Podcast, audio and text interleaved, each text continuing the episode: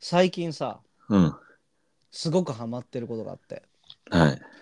日本神話にハマってるんですよあ知ってる日本神話ってあちょっと、あの、エグザンプルをくれますか、突然すぎ。いや日本神話だよもう日本神話って言ったら日本神話古事記と か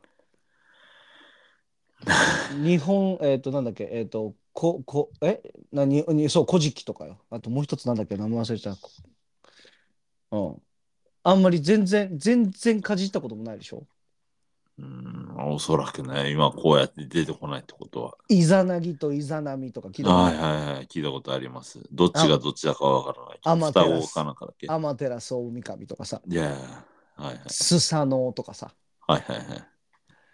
いやなんかさこれを全然知らないっていうのも日本人すごいなって思って改めてはいはいはいはいはい。だってえだって日本の神話じゃんその徳川家康とかさうん織田信長とか誰でも知ってるけれどもさ、うんうん。なんで日本がどういうふうに生まれたかとかはいどういうふうな歴史があるんだとかってなんで知らないのかなってはいはい。あちょっと改めてちょっともうちゃんと勉強したいなと思ってこはこい12、週間もうほぼ毎日のようにいろんなものを読んだりとかして学んで、はいはいで一つ結論づいたのがはい。めちゃくちゃややこしい話がうん。そしてものすっごいいろんな神と言われるキャラクターが登場するからはいはい。でその人たちの名前もさ、はい。なんちゃらかんちゃらの御事とかさあー もう昔すぎるかでら。もぜぜ全部同じような名前に聞こえるから、はいはい。あのすごくあ多分みんな途中で諦めちゃうかなって思ったんだよね。はいはい。 でもはい。まあこれ何がすごいかっていうと神話ってさ、うんまあまあ君が知ってる神話ってポテトパンチが知ってる神話って何例えば、例えば、うん、突然来るね。いやでもあるじゃないいろいろ。うーん。まあ、ある、ある、ありますね。まあなんかゼウスとかさいや、ポセイドンとかポ、セイドンとかさアダムとイブと、アダムのとイブも神話でしょあれは聖書うん。だからまあ神話うんまあ、これが何がすごいかっていうとうん。日本ってさはい。ある特定の家庭とかをはい。ずーっと追っていくとはい。そういう神話に出てきたキャラクターに結びつくんだよね。あ、そのルーツをたどるとってことそへう、え。それがすごくないだから、あのまあ、俺のおじいじひいひいひいひいひいひいひいおじいちゃんあゼウスなんだみたいな話なんだっけどまあ、まあ、究極はね。究極は。いや、そう考えると、これってすごいことだよねって俺は思うのよ。はいはいはい。どこかで君も織田信長とつながってるわけで。いやそういうことじゃないのそういうことじゃないのあ、そういうことじゃないの。そういうことじゃない OK の。ごめんなもさうちゃんとした家系図でい。うん。家系図を見るそのと。たどると、そう神様と戦争をしたやつでそいつが、えーまあ、要は負けたからこその神様側の方の勢力に入って、うん今でも実はその子孫が出雲大社の巫女やってますとか、はいはいはいはいはい。でずーっとそれをたどっていくとその神様たちがいたキャラクターの一人だったりとかするわけよ。はい。はい。でこれが、まあ、何が一番面白くなってくるかって僕は結構うん日中同祖論っていうのを信じてるんですね。ああそんなことはあの初めて聞いたワードです。多分うんこれを聞いてるほとんどの人がうん初めて多分聞いてるんじゃないかなって思う、思えるぐらい自信があるぐらいうん、聞いたことがないワード。えじゃあどういう日中同祖論ってどういう言葉かも意味もわからない。日本と中国が関係してるんだろうなと。あ日ユなのでユダヤなんです よ。期末がやんけ。あ日中と思った のそうあユユねユユカタカナのユ。カタ日ユですね。日ユ同祖論って言って、はいはい。 あのーまあこれも都市伝説だよまさまさに君が大好きな都市伝説なんだけれども小焼きスタジオ。小焼きがもう名前言っちゃったじゃん 俺たちが言った YouTube の YouTuber の名前言っちゃったじゃんそうもういい言かってなかったな。言ってなかったのにあえて言わないでおこうって言ってたのに言っちゃったじゃん今いや、ちそょうっそうそうと今日はね、あの、いつも以上に酔っ払ってるんで。あーそっかそっかね気をつ気をつけてねそうそうそうまあそうでもそのそうまさにその都市伝説みたいな話になってくるんだけれども はい。まあ神社に行くとさはい。一つ一番わかりやすいところで言うと神社に行くとうんよく六母星って飾られてるんですよ。おえーでこの六母星っていうのはダビデの星と言われていてはい。今でもあのイスラエル軍イスラエル国が、うんうんの国旗にあるはい。ものなんですね。ほえでこれどっから来たのっていうとこれはうん日本の歴史にもしっかりと書いてあるあのうトトライ人と、まあまあ他の国から来た人たちだっていうふうに言われている秦氏っていう人たちがいるのね。このはい秦氏っていう人たちがうん。いろんな各地であのお寺を建てお寺じゃない、えっと、神社を建てて OK。その神社のシンボルとしして使われているのが六母星なんですね。はいはい。でまあこれは本当に序の口ではい。神話を全部巡り巡りやっていくとまあいろんなキャラクターが出てくるんだけれども、はい。結構特徴的なのがサルタヒコっていう、はい。サルタヒコって調べるとババッ出てくるのがどっからどう見ても天狗なんですよ天狗天狗。はいはいはいはい。でこの天狗というものもこれ外国人だっちゃうんじゃねえのっていう噂があるでしょ、白人だったみたいなね。そうそう顔がいや赤くて鼻が高くてって高いくうてそういや、でそれちょっと不思議な服を着てたみたいなこのサルタヒコっていうのもまあこれはえっ、とちょっとまあ話がややややこしいから全部説明できるんだけどややこしいからもう本当にはしょると、まあ神様が、えーあるねそのあるある神様が地天地球に降りてきて、はい。その時のガイド役としていた人なのよ。はい。でこの人ものすごい屈強な男で背がすごく高くてはい。でここいつん多分敵だわだからうずめっていう神様がそいつの前で踊るわけねはい。で踊っておっぱい出しながらもう踊っちゃうわけよはい。で踊っちゃってえななんだって言ってこうこうちょっと挙動ったりとかしているタイミング でまあ、はい。ああなた何なのよみたいになるといや私は実は、ま、私も神からの啓示を受けて神様をちゃんとあのガイドするために来てるんですよみたいなキャラクターなわけはい。でこの人も、キャラクター。まあ、キャラクちっちあらあまあキャラクターって言っとくよゃいうんけ はいでもこの人もいろいろ掘り下げていくとちょっとこれ日本人じゃないだろうなみたいなのが出てきたりとかして、あでだからそれがじゃあユダヤとどうつながってんのさって話になるんだけどもね、ーはい。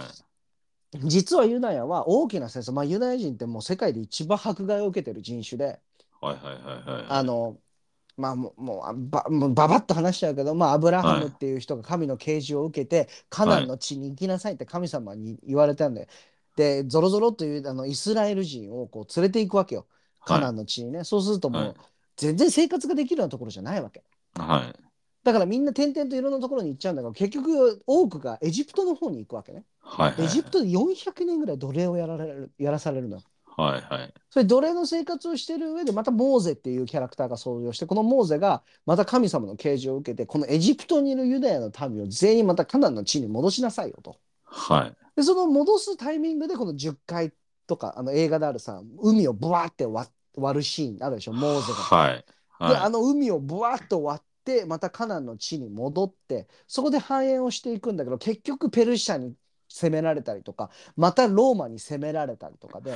はい。もう住む土地がなくなっちゃってるのね、はいユダヤ人っていうのは。はい。でそのユダヤ人っていうのがまたしりじりドワーっていって回っているタイミングでこれは今の話につながっていくのバーってタイミングで、まあはいイギリスとフランスの力を借りてじゃあ,、あのお前たち国ないんだからあのもう一回あのカナンの地に戻って生活しちゃしちゃえばいいじゃんってなって、はいそれがどこかというとパレスチナなんですよ。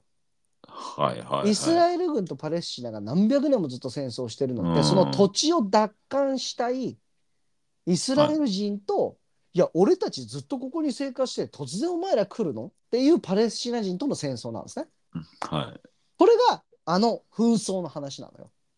でそれはでいちりじりユダヤ人がいあのいなくなったそのローマとかペルシャとかにバーッと攻められて、いろいろいなくなって失われた11種族っていうふうに言われてるのね。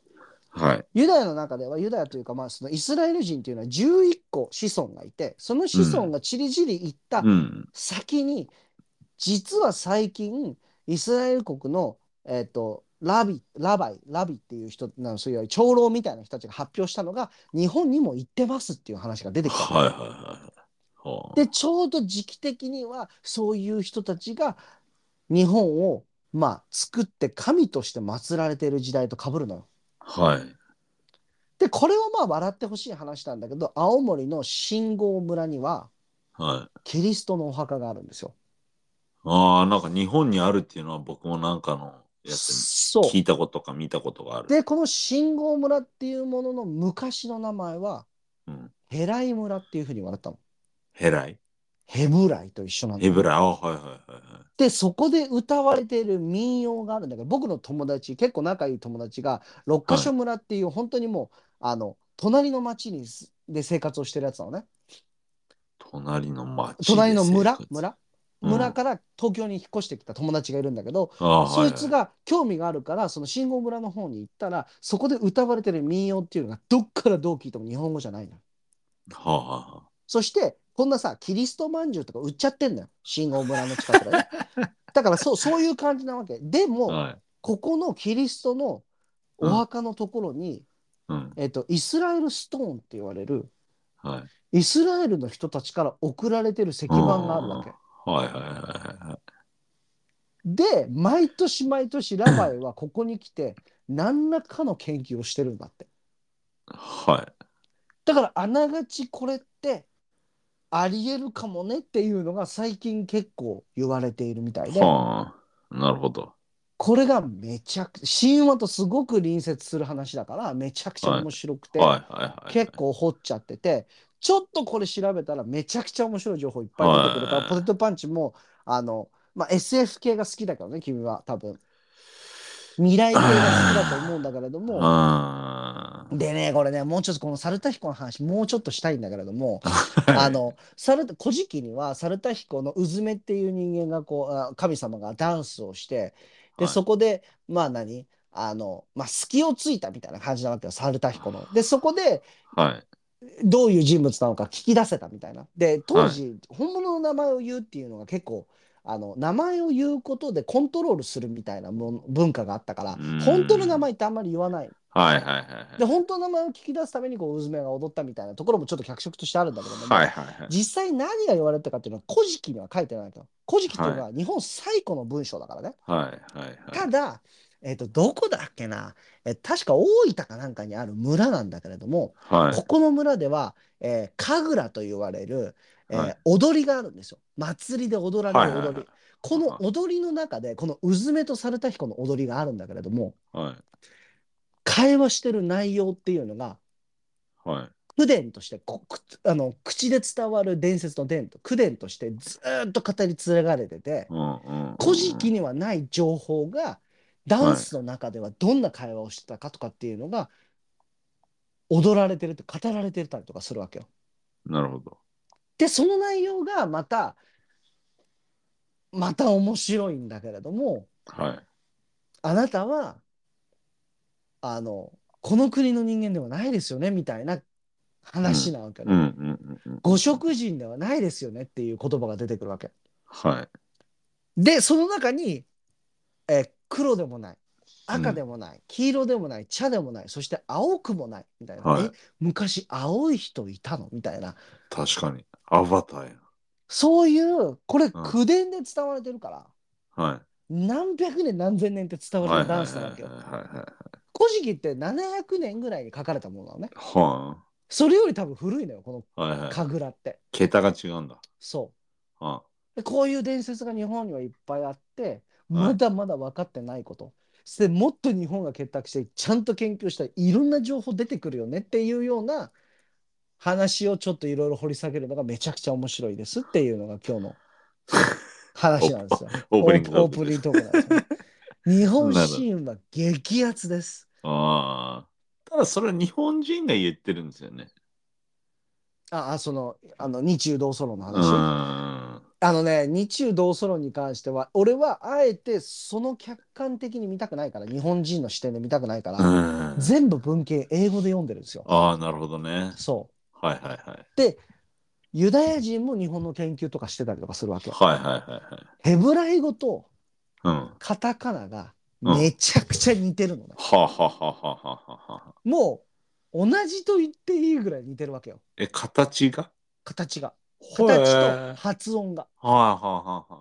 まあ、あの、すごく身近なところで言うと、鳥居っていう言葉あるでしょ鳥居ってわかるよね。神社に行く前にある。はいはいはいあれ、の鳥、そはい、ゲートみたいなやつ。う、ーゲートみたいな。あいれ、やヘブライ語で門っていう意味なんですよ、鳥居って。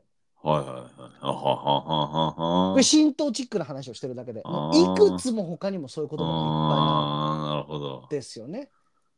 なるほどね。うん。えーっと、あとはね、諏訪の方にある、うん。あの、神社があるんだけど、この諏神訪社。神社ってやつそう、諏訪の方には、まあ、諏訪大社かな、わか、名前忘れたけども、あの、はいここはでは、あの。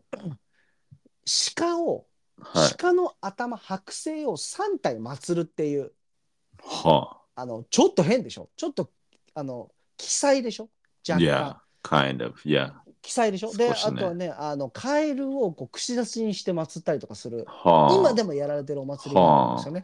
で、はあなんでこれ、えー三体の剥製なのって言ったら、昔、その、あの、その諏訪の近くにある森屋山っていうのがあるんだけど、はい。この森屋山の伝説で、えっ、と、なんか供物として75体のオス鹿をこう神に捧げなきゃいけなかったみたいな話があるみたいなんだよね。はい。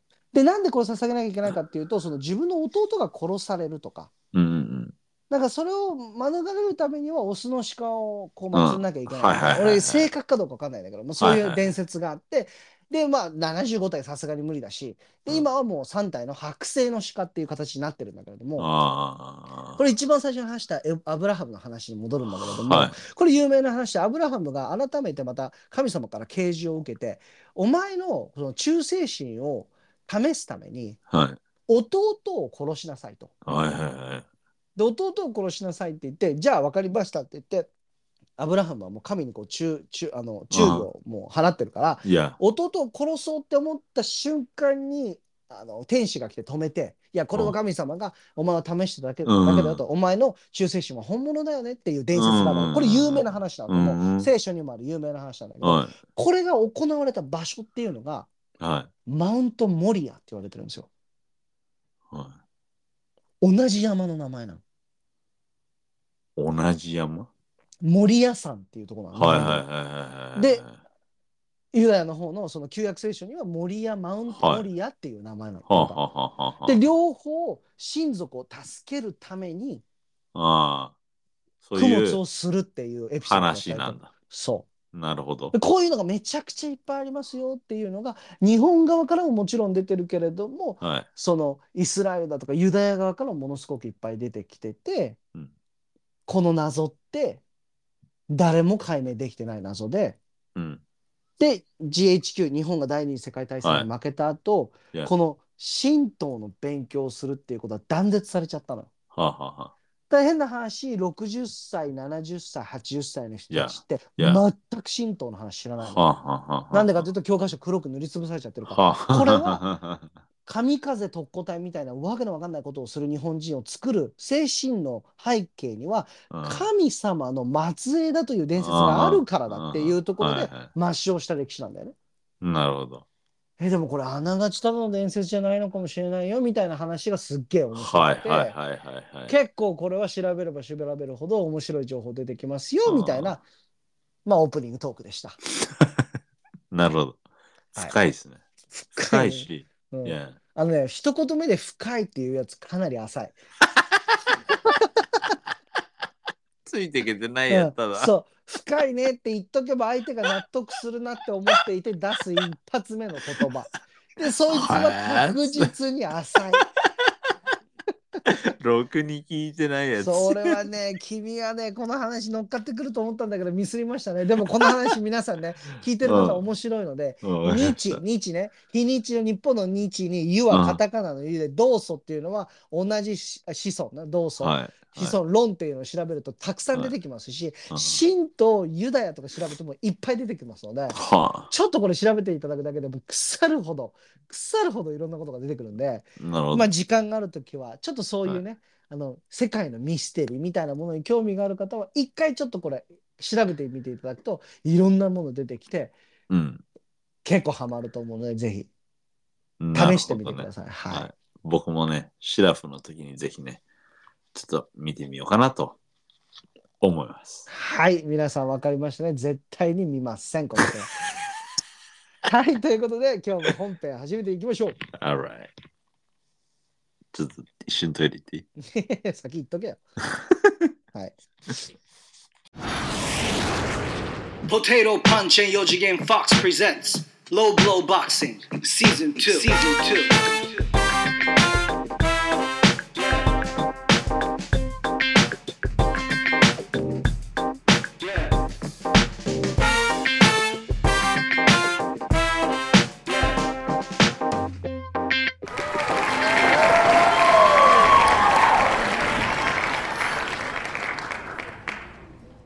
Alright, let's start the show. Welcome to Low Blow Boxing. よろしくお願いします。私、四次元フォックスです。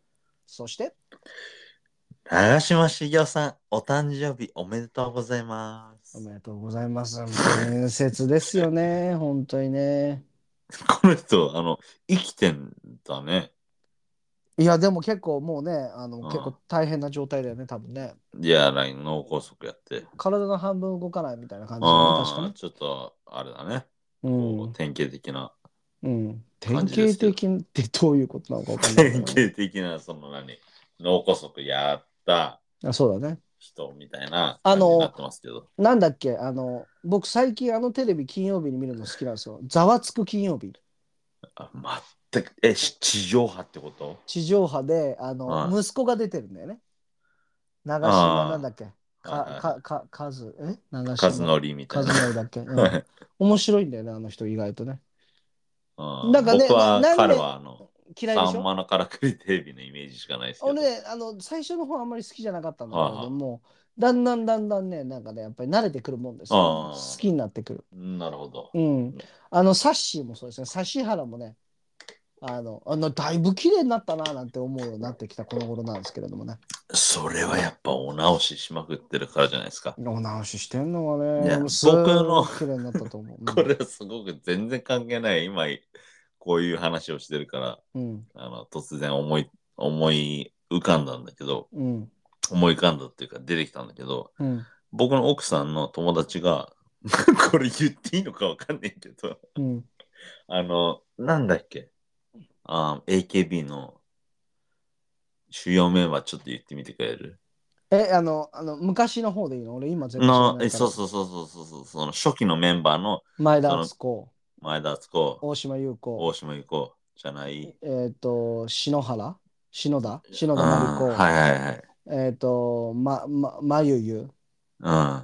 えちょっと違うー、な。もう一人なんかさ、ちょっとフィックスしてる疑惑があったやついるじゃん。こじはる No。小路春じゃあ、なえい。っとね、板野友美だ。 There you go. はい Yeah. はいはい板野友美さんです。うん。彼女のうん。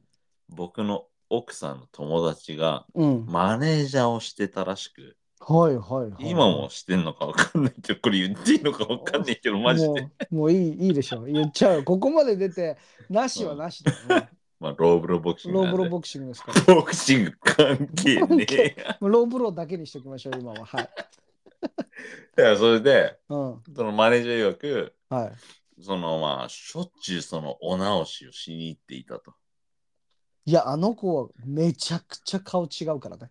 でしょ、うん。うん、だけどまあ、そのね、そのそんなに近くにいる人がうん。あの言ってるぐらいなので、うん。そう、もう本当になんかもう、すごい頻度なんだ。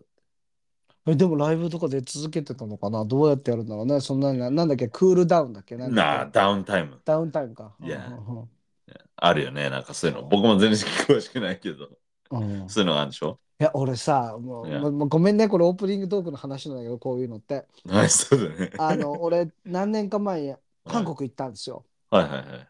で、会社の同僚たちと韓国に行ってさ、もう本当はい弾丸で一うん泊だけ行って、みうんたいな感じだったんだけれどはいもはい、もう本当に早朝に着いてちょっと仮眠取ってもうその日の夜出るみたいな感じのスケジュールだったんだけど、うん。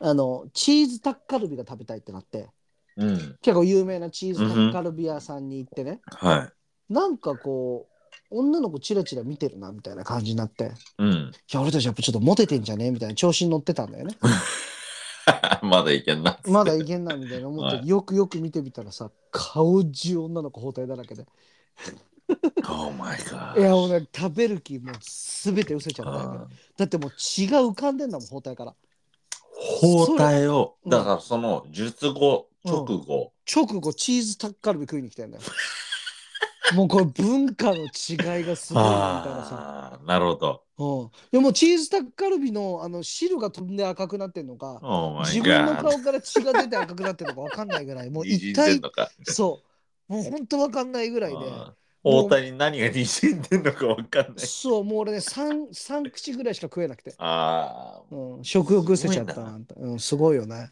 それで外に出れるんだ。余裕でしょはあ。もうほんとカジュアルに誕生日プレゼントで直すみたいなところがあるみたいな、はい。だって僕も聞いたことあるよ、その何。ああ、中学校行きたい学校にうん受かったから、そうのんご褒美に、うん二重整形みたいな。うんうんうんうん。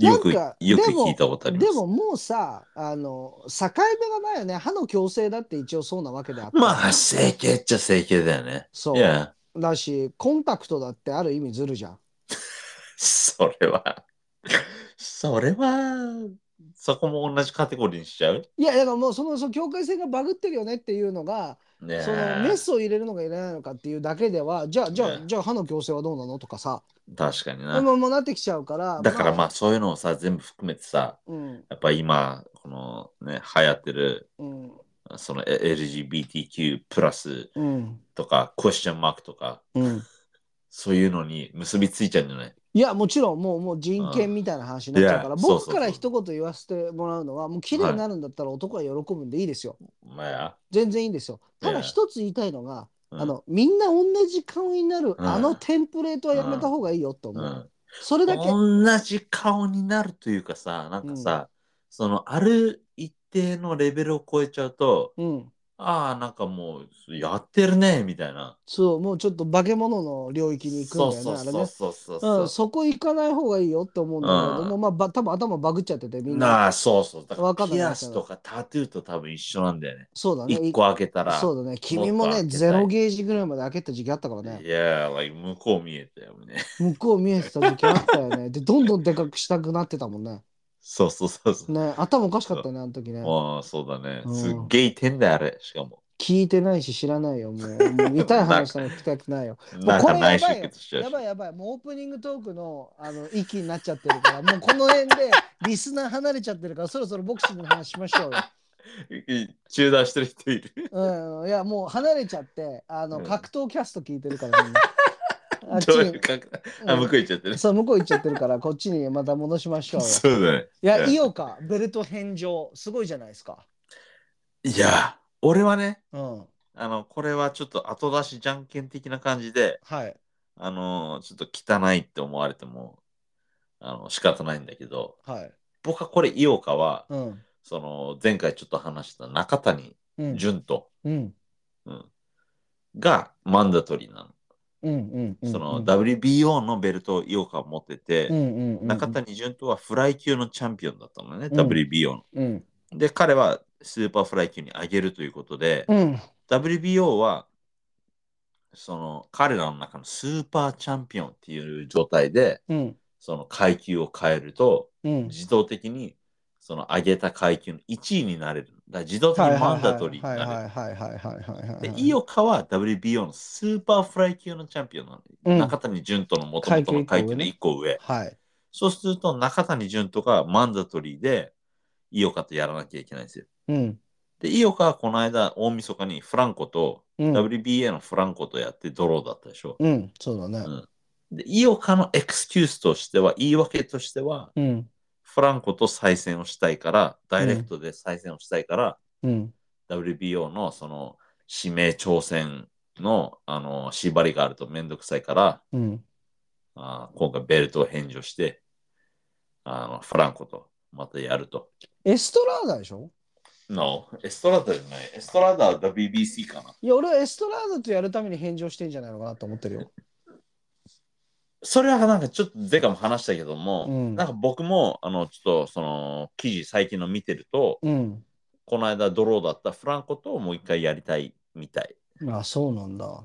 いや、でもうんフランコとやってもそんなにお金動かないし、ようからってもうキャリアの最終地点だそうそうそうだから最終的にはエストラーダとやってがっつり儲けたりとかして、戻したいな、あの、ある、ある、ある意味、その、今後の人フ生のェイムをね。そう、今後の人生のお金にしたいんじゃないのかなっていうふうに俺は思ってるからね。それは僕もあの納得なんだけど、うん。彼はその前回のフランコとの試合勝ったと思ってたみたいで、うん、言ってるよまあそれはね。真意はどうなのかわからないけど、そのインタビューではみんなそういうふうに強気で言うじゃない。うん。本当にどうそう思ってたのかはわからないよ。うん。本人にしかね。うん。うん、だけど彼はフランコに前回勝ってたっていうのでうん。その、えーフランコに勝って僕はエストラーダにチャレンジしたいんじゃないかなってうん。思ってる。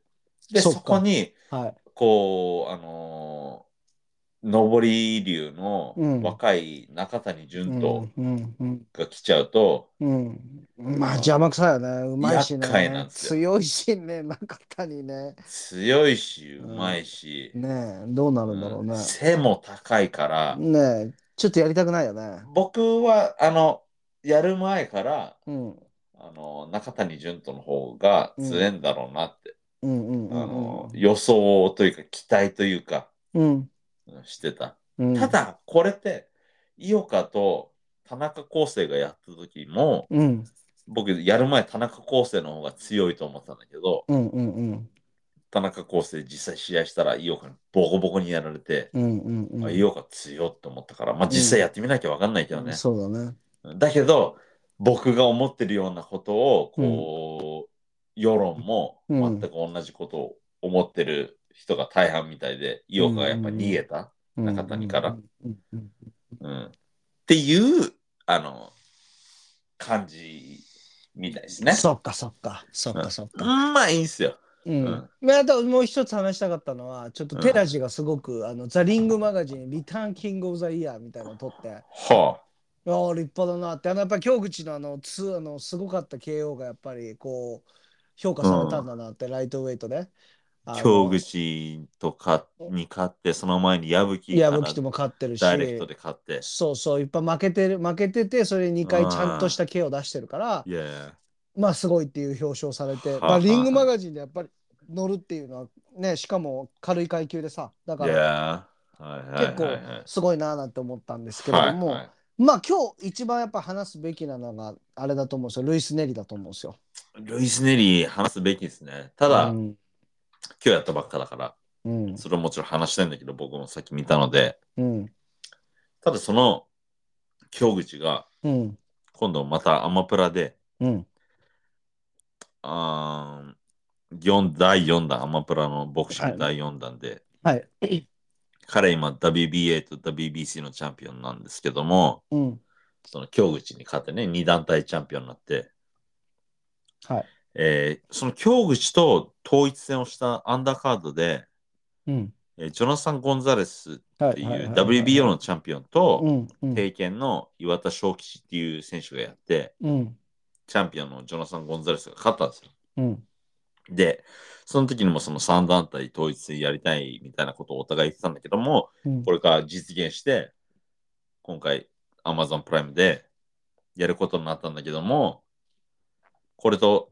この今日、ケンシロウの試合と同じ日に、うん那須川天心がボクシングにあのプロデビューしたんですよね。うんうんうんうんうん それで、なんかその発表記者会見みたいなのやった時うんあの、那須川天心の写真が一番でかくてど真ん中にあって、え最後出てきたしね天心がね。 right、そうそうそう。で、その横にちうんちょっとちっちゃくなって、ケンシうロんそうだね。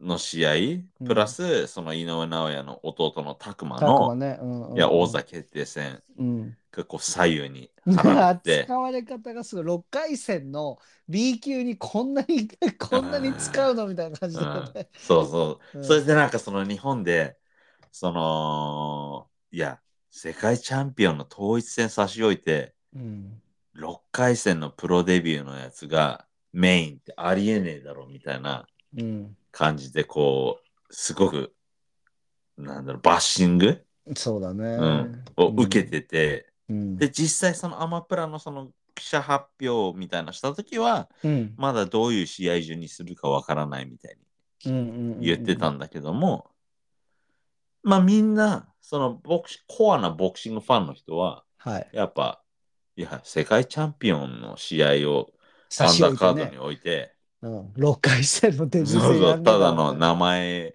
あるだけのプロデビューのやつ、メインなんてありえねえだろみたいにうん言ってる人が多いんだけど、うん僕はこれを見た瞬間に、うんいやいや、あの、一番知名度があるのは那須川天心なんだから、うん那須川天心メインでやるの別におかしくないでしょみたいああ逆にね君は本僕当はにねひねくれてるよね。 いやなんかなんかずっとポッドキャスト聞いてる人うはん君は後者だあの前者だと思うよ意見とな。ああ、してなるは。ほど。その、うコアなボクシングファンん、そうそうただ層みいたなだ君は天の弱だけだというふうに俺たちは認識をしてるんだけどもはい、だってさ現実的に世界挑戦すれば日本ランク取らないとダメでしょだから B 級で2回試合して A 級になれるんだよね確かね。そう。だから6回戦から8回戦流れる。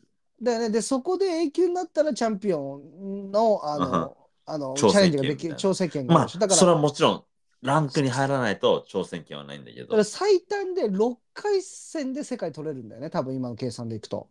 や、そんなことはないよ。だから例えば、これ、今回、ケンシロウ6回戦で、6回戦の試合で、うん。相手、一応日本なんかが、え、八回戦から天心ね。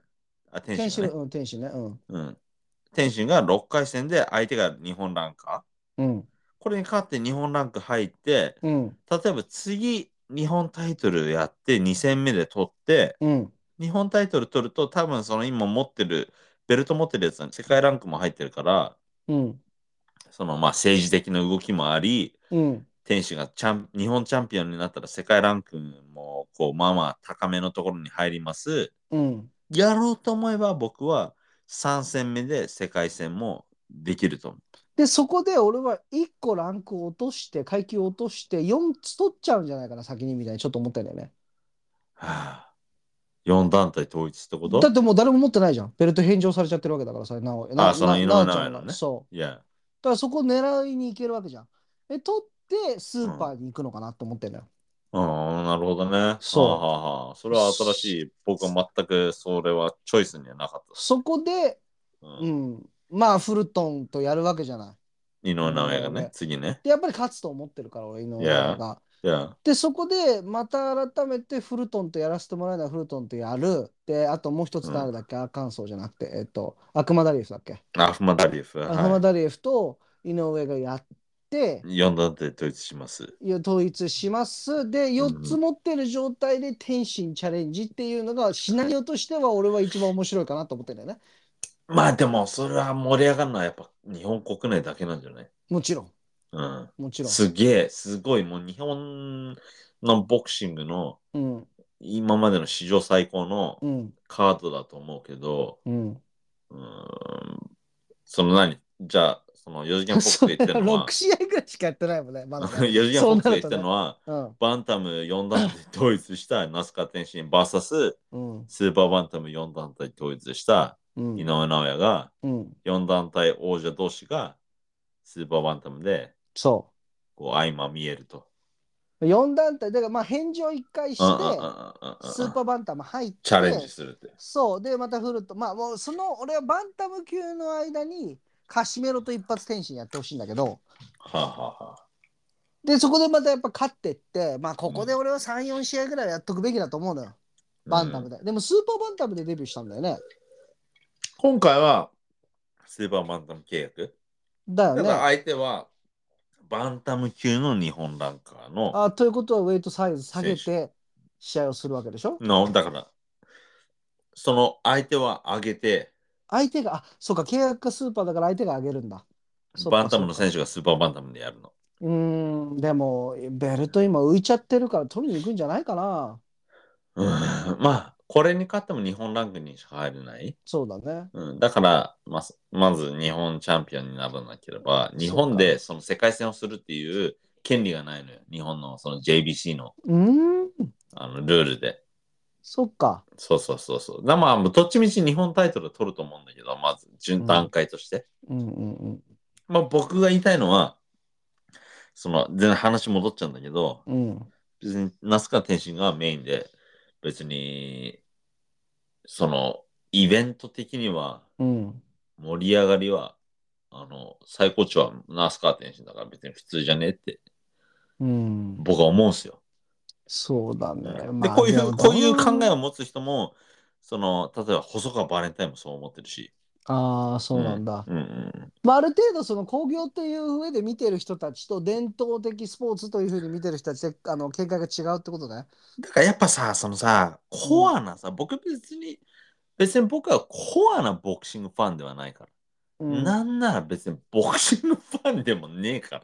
いやファンじゃなかったらここまで情報入ってきて ないよ。ファンだからやっぱり目にとどまるし、ちょょっと興味が湧くだろうし、うポッドキャストなかったとしてもある程度読んだりとかするわけじゃん。まあ、多少目に入るよね。うん、うんまあ、それはファンだよ。うん、そうですか。うん OK、まあ、anyways。うん。そうまあまあ楽しみですねということで、まあメインの話いきましょう よ。ルイス・ネリですよ、今回は。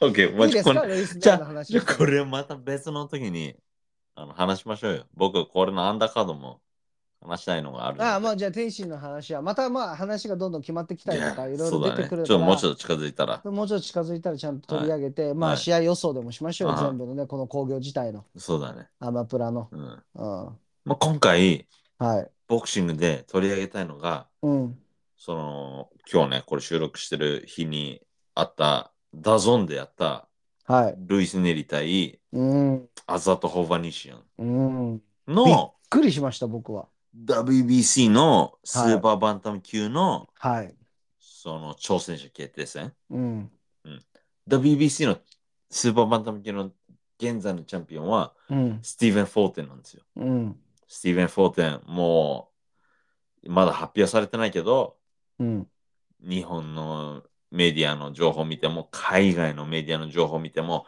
うん彼のポッドキャストの情報を見ても、うんもうほもう井上尚弥とフォーテンが試合するのは、もうほぼ100%決まってる。そこなんだよで俺は質問なんだけどはい。先にルイス・ネリとやれるのやるのそれとも井上尚弥が勝っちゃったらうんルイス・ネリはそこでフルトンとやるのそれとも井上尚弥とやるのだから、その時にチャンピオンの人とチャンピオンの挑戦権っていうことだかそうらそうそうそうそう。そうかそうかだから、その時期的には、まあそんなにこう、おかしくないというか、うんうん、あの、だからまあか僕の中では確実にルイス・ネリとやるんだろうなみたいになっちゃってるわけよちょっと井上尚弥がまあ遅かれ早かれ、その WBC のその時にベルトを持ってる人が、ルイス・ネルやらなきゃいけない。じゃなければ、そのベルトを返上しないと、どっちみちこうストリップされちゃうから、で剥も奪され悪ちいゃうかがあんなんじゃあんなボクシングじゃフルトンにも勝てないしら。うん。奈緒ちゃんにも絶対勝てないよって思っちゃったんだあルイスネリそう。あブン今日の試合めちゃくちゃブンブンもらったし、めちゃくもちちゃろパンんチもらってたじゃん。もちろん。いや、そこまでダメージはなかったのかもしれないけど、いやーパンチもらってたよ、あれ。あれはね、僕、ギリギリの勝利だと思う、今日の試合は。ねえ、あの3ラウンド、4ラウンドぐらい目から、うん。フリッカースタイルっていうの、その左をそうそうそう。そ音の、何やってんえのー、とみたいな。ちょっと前に、うん言ってフたルよトンのね。話をしたときに、フィリーシェル、フィリーシェルか、そうそうそうそそうそうう。そう、フィラデルフィアの、そあの、メイウェザーみたいな L 字ガードう、。そう、やってたけど、いや、あれ、うん彼、パンチもらわない人がやる側うのんカラーだから、僕もね、あれを、あれをやってる、その、ルイス・ネリーの今日の試合を見て、うん、あれ彼こういうスタイルだったっけって、ちょっとあの、んって思ったんでね。なんかもともとの変だっスたタよイねルちょっと覚えてないんだけど、その山中慎介とかってやった時とうん、うん、かうん、うんのやつ見てるけど、うん、うん、ちょっと記憶にないうん、僕が唯一ルイス・ネリで記憶にあるのはうん。本当にそれこそ今君が言ってたみたいに、ブンブン丸で、全然なんかうまいボクシングじゃないけど、うん。こうゴリ押しで勝っちゃうみたいな。そうだね。なんかね、相対的に10ラウンド、11ラウンド、あまり面白くなかったんだよね。あ、そいや、な、なんか、ううん。ちょ、ちょっとまあ、言葉悪いけど、今日ブレイキングダウンもやってたじゃはいはない。いはい。なんかその延長みたいなちょあーっそうとそうそうそうそう空気感があって、なんか俺、ブレイキングダウンでいいわ、こんなの見るならっていうふうに、11ラウンドもこれはちょっと見たくなかったなっていうふうな、うん。面白い、殴り合ってたアグレッシブだったけど、ふおうんお互いにガードなしで。うん、そう。なんか殴り合ってる試合でなんか何見せさられてんだろう なってちょちょっと思っちゃったこんなにレベルの高い試合じゃないなっていうふうなの が、うん。まあ、僕のそれはね印象でしたねはいえっ、と、僕が合意できるとこもあるし、うん合意できないとこもあるんだけど、うんうん、まず合意できるところは、うん、別にレベルの高い、にい、ハイスキルのうんボクシングうんの試合ではなかった。うんただ、うんそういう何、すごいバック and フォーこう行ったり来たりの、うんもう通ると足止めての打ち合いのうんうんうん試合で、僕は、僕そういう試合が好きだからさ、やっぱさ、目線が素人だから経験者だけども、うんうんあの、うまいボクシングより、そういうノーガードで殴り合うみたいな方が僕はは好きなんですよ。僕もねうまうますぎるボクシングが見ててクソつまんないかうんうんうんらうん好きじゃないんだけれどもでもなんかかっこよさを感じなかったんだよねうーん。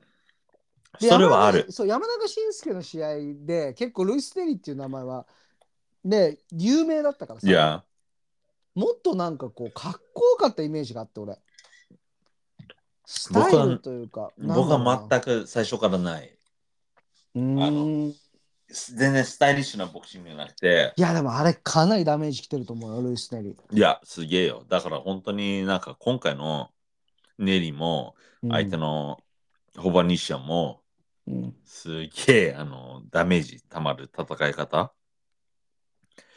うん。あんなどのっちずっもとやったらダメだよ、いや、壊れちゃうよ、本当うに。ん、壊れちゃうだからうんいやすごいなめちゃくちゃだなって思ったもんねいやー、ただ本当にネリはなんか本当に、ちょっとハイブリッドな喧嘩うんしてるみたいな。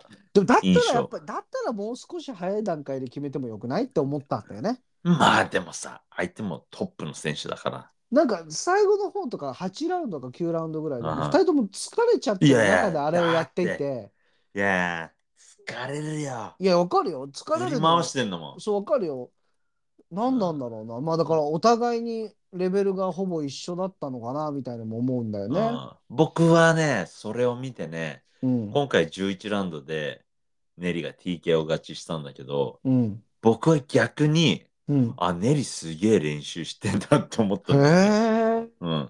なんか、あんまり練習しなそうなスタイルとはイメいージだはいったんだはけいど、はいはいはいはい。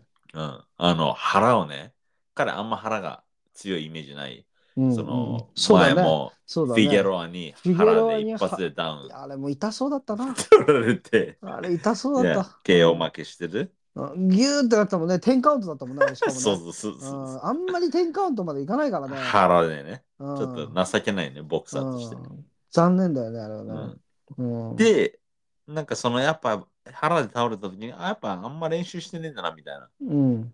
うん、そういうイメージだったんだけど、うん今回腹打たれながら、き聞きながらも、11ラウンドで TK を勝ちしたので、うん。僕はやっぱりしっかり練習してんだなって思はって。で、このルイス・ネリって、その、ボクシング始めて、あ。うん。まだ7年目なんだって。すごい。いくつだとあボクシング始めて7年で世界チャンピオンになってるのか。今28歳。へえ、んで、その山中伸介にせ、えーと、勝って世界チャンピオンになったのがボクシング始めて7年の時か。うん。うんで、それまでにアマチュアは もうあの9戦しかしてないのよ。え、でもさ、バンタム級ですげえ防衛してたよね、ルイス・ネリって。 No, してないね。あしてないんだう全然してない。Maybe like 1回ぐらい。あ、そうなんだ。うん、それで、せえー多分僕もちょっと記憶定かじゃないんだけど、うん。あ、違うよ。そう、それそれで、その山中伸介と初戦やってうん。勝ったじゃん。うん、で、その勝った後に、その試合前にやったドーピングの結果が陽性で、うんえーベルトストラップされうる。ん、だ結構話題になったよね、あれうねん、それでもう一回山中慎介と確かダイレクトリマッチかな。リマッチやって、うん。勝って、うん。あーただ勝ったんだけど、その試合も4ポンドぐらい体重オーバーして、へ勝ったけど、その誰もチャンピオンじゃないみたいな。それで、ルイス・ネイリーは確かそのままスーパーバンタムに上げたの、今の階級に。で、その階級でチャンピオンになったんだけど、うん。初防衛戦かなんかで、えっ、と、ブランドン・フィギュローに腹で倒されて、ベルト取られてるね、うん。うん。そうだから、その全然長期で、うん、そのベルトをどれも、どっちも守ってない。うん。う。うんん。ただ、実力は、やっぱあるんですよね。僕は全くあのスタイルも好きじゃないし、うん。でも、あの、あれで山中慎介も引退したからね。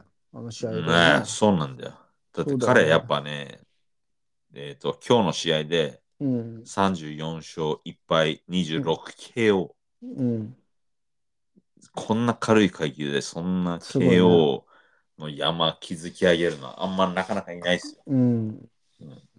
それで、その、今回ね、試合前にそのインタビュー、インタビュアーというか、その実況の人たちが話し合ってて、はい。あの、ルイス・ネリーがその計量前の日に終わって、うん。前の日の時点で、うん。これスーパーバンタムなので、えっ、と、契約が122ポンド契約なの。日本、日本、あ、キロで55.3キロ。はい。ただ、その、計量終わった日で、うん。すでに122から139まで体重戻してると。うん。うん。 17ポンド。うん。だからその時点でもう64キロぐらいまでうん。体重戻っちゃってんの。はい。はい。はい。はい。はい。あのー、64っつったら、64じゃない、63ぐらいかな。うん。うん、ただ、まあ、スーパーライト級なのよ、それすでに。すっげえな。うん、だから、スーパーバンタムで試合でしょ二階級飛ばしちゃそっこたかね。ら、フェザー、スーパーフェザー、ライト、うんスーパーライト、うん。 4三階階級。級、四階級四飛ば階して級んだね。。うんうんプラス、それ前日だったから、その実況の人も、いや、多分、今日、試合の日はもっと増えてると思うって言って、うん。だからおそらく、ウェルターぐら いの体重で、彼試合してんすよ。すごいな。ウェルターだと147ポンドぐらいまであるから、うんだから、122からだと25ポンド多い、10キロぐらいうんうんうん戻して、うん1日でその試合してんだよね。それで、その、ホバニシアンと今回計量して、こうフェイスオフしてる時とか、うんあのー体の大きさがホバニシアンの方がうんでかかったの、その計量の時は。うんうん。だけど、そうのん実際試合今日した時は、うんルイス・ネリーの方が体でかかったのよ。だから一日は戻っちゃったんだすんげえ戻してんだと思う。すごいな俳優みたいなことすんねマジでねだから、それでさ、あんなブンブン丸でぶん殴ってくるから、うんあの、ダメージはね、やっぱ半マ端ジないよでね。命削ってるよねでもね彼も命削ってるけど、やっぱそれだけの恩恵は、うんあの、あるんだなっていうのが、やっぱりちょっと振り返って山中慎介の時もそうだうし、んうん山中慎介はまあ打たれ強くなかったけど、最後の方は、うんうんそうだねすもう、泣き倒してたし、まあでもそれぐらい今回も重いんだもんねそうそうそうそううんしそう。ょうがないよねそんなね四階級上だったらね勝てねえ4階級、5階級上だったらね。勝てねえよって話だよねまあ、って危ねえいうよ。こっていうことは、あの、なんだか相手の、相手、相手、ホブニシアン。ホブニシャよくやったじゃん。そう。彼も、うん。その、ルイス・ネリーはボディが弱点なの分かってたから、その前ボ回のディフィギュアロボアディでややっってて。たね、頑張っためちゃくちゃボディ。ボデだィから、ち打ょっちとま分しかりやすい構図だった、今た回ねは。そうだね。ホバニシャンはボディ狙ってる。うんルイス・ネリーは顔面にフック、左右振り回してうんる。うんうん。すごい分かりやすい試合だった。そうだったね。うん僕はそういう意味で、こう、見やすかった。うん、俺はつまんなかった。あ、そう、言ってたね。 ううんんまあでもいいんじゃないですかそういう意見があっても。あ、うん、そう、もちろん、もちろん。うん僕も、なんか、みんなルイス・ネリーすごい褒めたたえるんだけど、僕はルイス・ネリーめちゃくちゃ下手くそだなって、あの、山中伸介ってやった時から思ってて、うんただの本当にブンブン丸。うんだけど、やっぱ当てれる当て感みたいのあるんだなって。うん、うんあてかあったかな俺それが一番なんかまああれ勘なのかななんか狙ってま当たってる感じがしなかったんだよね、でもさ、うん、結果的に当たってんだよ。そうだね結果的にね手数はそう常に出てたからねそうそうそううんそ手う。数は常にあったねだからそう決して何このあくびが出る試合ではなかったよ間違いなくただこれ、ちなみに、うんその、見てた試合、あ、見てたそのファンとか、うんその、例えば ESPN とかうんでの中では、うん、 Fight of the Year って言われてるの。もう年間最高試合みたいな。今年の早くもみたいな。えーうんそうねやっぱりみんな好きなんだねそっちのがねじゃあねそういううん殴り合い。殴り合いのがねまあ当たり前かかそっかそっか俺はなんかだからあくびが出る試合ではなかったけれどもずっと決まんねえなって思ってちょっと11ラウンドまで見るのが辛かうったっていう印ん、象なるほど。こんだけやってんだったらもうちょっと早く決まってもいいのになみたいなはいはいはい。それがまあそれがいい試合というふうに取れるのかなななんだろうねなんかピンとこなかったっていうのがあ正直なところかなうん、なんかそれかな印象がいや面白いっていうふうに言われたらまあ確かに面白いとも言えるのかななんて思ったらちょっとブレイキングダウンとかぶっちゃったっていうのはあったのかもしれない俺もしかしたら。なるほどうねん、。なんかそういうなんか素人の戦いを見た後にいや本物のプロのやつ見たいなって思ったけれどもちょっと願い叶わずみたいなところだったっていう 感じまあ、レイス・ネリーはね、そんなテクニカルなファイターではない。うんほぼ西ン僕初めて今回初めあの見たんだけど、うん彼はまあ普通にボクシングしてるけど、やっぱね、なんか見て思ったのはそのルイス・ネリーと試合してるやつって、うんブランドン・フィギュアラーみたいにめちゃくちゃゴリゴリじゃない限り飲まれちゃう、飲まれて合わされちゃうんだなあーそっってかちょだっとか思らっそうだねフィギュアラの試合がもう圧倒的にフィギュアラが強かった感じがしたから、た。だからなんかあんまり強いなっていうイメージがなかったんだよね、山中の試合とかももうほぼ記憶にこうないような状態になってはいたはいから、はいはいはい。まあでもね、僕もね、全然好きじゃないけど、あのスタイル。うんうん、でもやっぱあの階級で、あの戦い方、うんであの体重の戻し方、はいはいはい。やっぱ強えんだなって思ってね。そうだね。まあまうあ、んその意見を聞けて、改めてちょっともう一回見ようかななんて思いましたうよ。ん。うんそれで、 その5ラウンド目始まって、うん。ちょっとして、あのーレフェリーが、ちょっと試合をあーあの止めて、うん。うん。あったね。ほぼ日あの、うん。えっ、と、コーナーの方に戻して、うん。何してんだろうどうしたんだろうみたいな思ったら、うん。マウスピース、うあんの、付け忘れてたのよ。ルイス・ネリが。なあ、ホワニシャンが。ほそんなことあるみたいな。 あの、セコンドが忘れてるのはまだわかるけどう。、うん。ホワニシャン本人お前わかるやろみたい違和感なく戦ってたんな。だ。わからないです。でも、なんかその、ダゾンの実況の人が、うん。あこれが、その、ホバニーシャンが、こう、クレイジーエイって呼ばれてる由来だよね、みたいな。ホバニーシャンのニックネームはクレイジクーエイだレっイたんジーだ A けど、なんだ。そうなんだ。これが、えー。彼クレイジーだよね、みたいな。マウスピースなしでルイス・ネリと殴り合ってんだぜ、みたいな。クレイジーだね。確かにね。面面白いルなイス,、面白い。そんちああ、そっかそっかう。ん、ルイス・ネリって、汚いイメージ日本人あると思うんだけど、はい。僕は別にね、あのどっちでもなかったんだけど、日本人はやっぱ、あの、国民山的中のねヒーローだった山中そう伸そ介うだが、ね。う2ん回も、そういうドラッグテストでポジティブで、うん。もう1回目は体重オーバーして負けて、うん。あの、いいイメージないから、こう、チーターみたいなイメージがあると思うんだけど、うん。僕別に特に何もルイス・ネリーに感情なかったのね。うんうんうんうん。ただ、今回の試合見てても、うんその、必ずラウンド終了のうんあのベルがカンカンカンってうんなるじゃない、うん3分経ったらうんなった後にも必ずパンチ出すんだよねずるいな。ああもうこいつ本当にハングリーなんだって僕はね、うんうん汚ねえって思って。ただ、ホバニシアンも、うんルイス・ネリがどういうファイターだか、うん準備できてたんだろうね。うん結構、ホバニシアンもダーティーな戦い方して、うんこう例えばさ、レフェリーがブレイクしたら、一回中断するじゃん。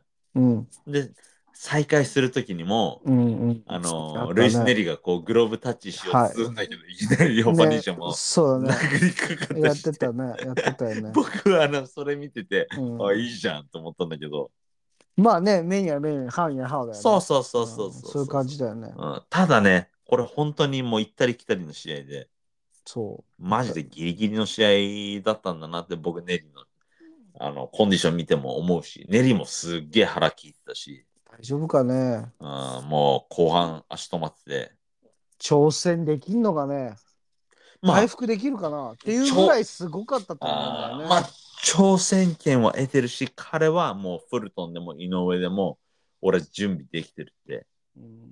あの試合後のインタビューで答えてたからいや楽しみですね。じゃあね、これもね。そうだね、まあルイス確ネリー実にフルトンか井上尚弥とは当たるからね。確実そに、うね。そうそう、やらなきゃいけない WBC のベルト持ってる人と、うん、そうだよね。だからまあ4月、5月、6月、ま試合するじゃん、うんフルトンと井上が。あ、うん。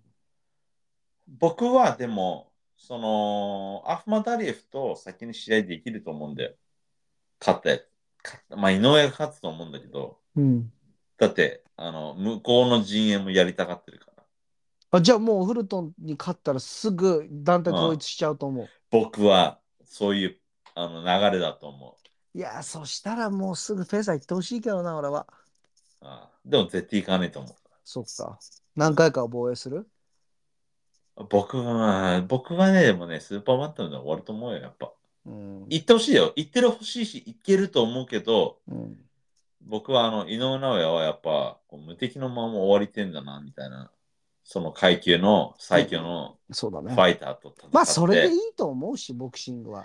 なんかボクシングの中で最強っていう称号はあまり重要じゃない気がする。ままあそういういう前回のカマセン犬の話もあるしさ、さなんかそのいろんな政治とかも絡むからうさ、んなんかこう団体というかあのこの潰そうと思えば潰せる仕組みだからボクシングって選手のはいことをはいは。だからなんかそれよりもそういうなんだろうレコードっていうものに重視して自分のキャリアを積むっていうのはありだと思うね。はいなるほどねどんどん上に行ってリスクを負うよりはそういう形でやめた方のがすっきりするのかなって思うよね。まあでもねこれまで十分証明してるからねスそーうだパーバンタムね、いやで間違いないよ。 4団体統一すればもうあもうもう何回も感動すさせてもらったから、間違いないよ、うんだから全然うんこれがね例えばねライト級ぐらいでかかったりウェルター級ぐらいでかかったら、マジで、もう、ボクシングの今までのうん歴史上のうん最強のファイター扱いしてもらえたと思う思うんだけどね。そうだね。やっぱアジア人は、あの、アベレージのフレームが小さいから、まあまあでもパウンド・フォー・パウンドっていうのがあるわ強けいよだからそういうものの中で、とんでもないうんね。だからいいんだよそれで。うん。はいまあそんな感じでいいですかね。そうですね。これね、はい。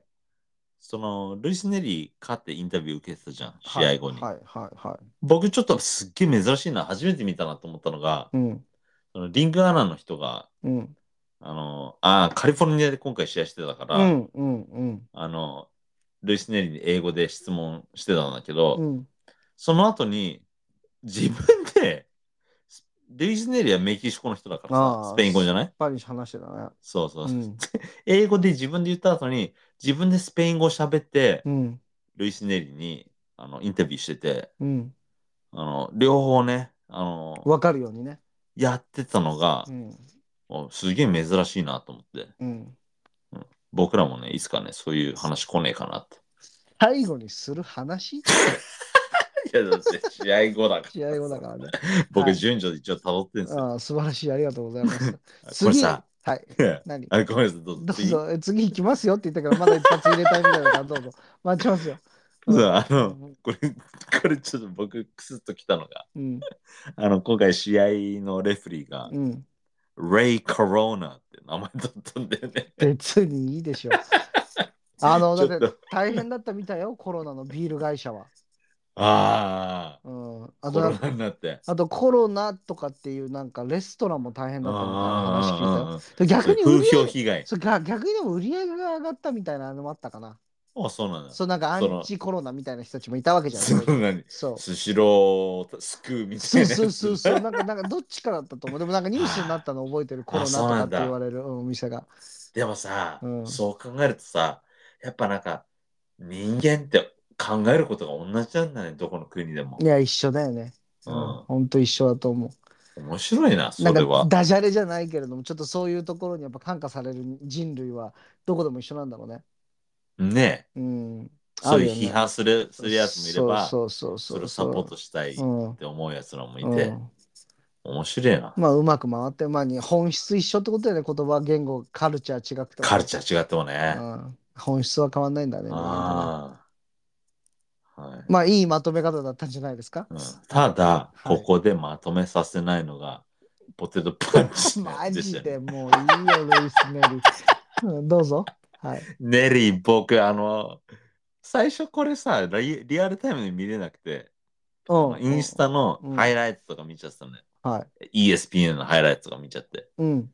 その時から感じてたんだけど、うん。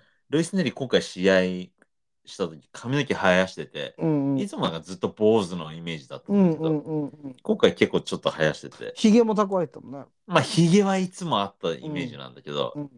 うん、すんげえハゲてんな、こいつと思って。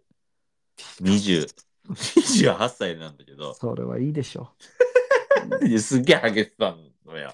う。うん。うんえ、ハゲてねって思って ESPN のインスタ見たとき。うん。で、後で確認したら、やっぱハゲとるやんみたいな。まあ、ハゲにね、罪はないんだけど、うん。うん。もう一個ね、すっげえ、あの、えー、と思ったのが、うん。彼、あの、結構タトゥー入れてんだけど、うん。入れてたね、がっつりいねや。うん。あのー試合の映像見てるときに、彼の背後、背中がこうメインで映ってたときに、うん。首の後ろにもタトゥーが入ってて、はい。ななんだろうなんなんか見たことあるなと思ったら、あの、漢字で、うん。あの、勝つって書いてあった。まあ、あのね、 うんそういう話はいっぱいあるじゃないですか。ふ二つ俺はじゃあ出すけど、俺たちの二個上の先輩ですよ。はいあの、忍びっていうこん漢字を入れたかったんだけど、忍者の忍。忍者の忍になってたんだけど、逆さになってたんだよ。うん逆さってどういう意味上下逆さってこと違う、あの、鏡になっちゃったんだよ見らそう。で、それを教えてあげて、すごい落ち込んでた黒人の先輩がいたのと、僕、あの、音楽やってたじゃないはい。その音楽やってた時にあのうんニューヨークの人で、 あのんガチで忍道を勉強した人たちがいて、うんうんガチで忍道を勉強してて黒人が。黒人で、はでい。 E メールアドレスの忍びのものアットみたいな感じ で E メールアドレスででも体とかももう2メートル近くてうんバッキバキなんだよ、ああ、いいからですね。でめちゃくちゃいいからでまあどっからどう見てもマジで強いのよはい。で多分その忍道も実際どれぐらいの本当の忍道なのかわからないけれどまあまああのアあフリカ系アメリカ人は大好きじゃない忍者がいえやーだからそのそ,、れで勉強したんだと思うんだよね、は何い度もうだねはい。でそれでなんかまあまあ2人本当に俺仲良かったからいうんつも一緒に過ごしてたんだけど、もううんシャワー浴びるねっつって服バッてきあの脱いだ瞬間脱いだらうんあの胸に思いっきり忍者って書いてあ ってあのまず忍者は絶対掘らないとかねだってバレちゃう。そうバレちゃってんじゃんお前ってあの拷問にあったら一発でバレるやつだよねそおれ前忍者だろ。お前忍者だろうって。 いや、そんなことありませんね。だって書いてあるもん、お前って。 全然忍んでねえじゃん、みたいな。そういうのいっぱいあるよね。そういうのたくさんあるよね。タトゥー、漢字のタトゥー入れる外国人は、おーいい一ね。回必ず日本人に確認本した方が当いいよっにて、本当に本思当にう。うん相談して。うん。ちゃんと教えてあげるからって。俺、アメリカで出会った、この前出会った、アメリカちょっと仕事で買い付けにアメリカに行った時に、はい。その業界のあの女の人にちょ電話でお話をしたら実はその人ハーフジャパニーズではそれでじゃあちょっと現地で会いましょうよみたいな感じでもう車1時間ぐらい飛ばしてアーバインっていうカリフォルニアのアーバインに行ったらその女の子来てもうそうバッキバキの女の子なんかよちょっとボディービルみたいなのやってるからあそれでおっぱいもカチカチに入れててさあはいでそういう感じの子でであの背中パックリ割れてるドレスみたいなの着たのうんうね、んうんした空いねてるやつそうあの惑星って書いてあってどういう意味えなんでそれ惑星って書いてあるのっていうのを聞いたらもうお母さんがあの漢字書いてくれたみたいお母さんジャパニーズだよねみたいなお母さんジャパニーズなんだけれどもうん娘の背中に惑星っていることを OK を出した頭おかしい日本人のお母さんみたいなどういう意味で入れたんだろうなコズモとかじゃないはあプラネットじゃねえんだプラネットじゃなくてコズモみたいなあそうなんだろうも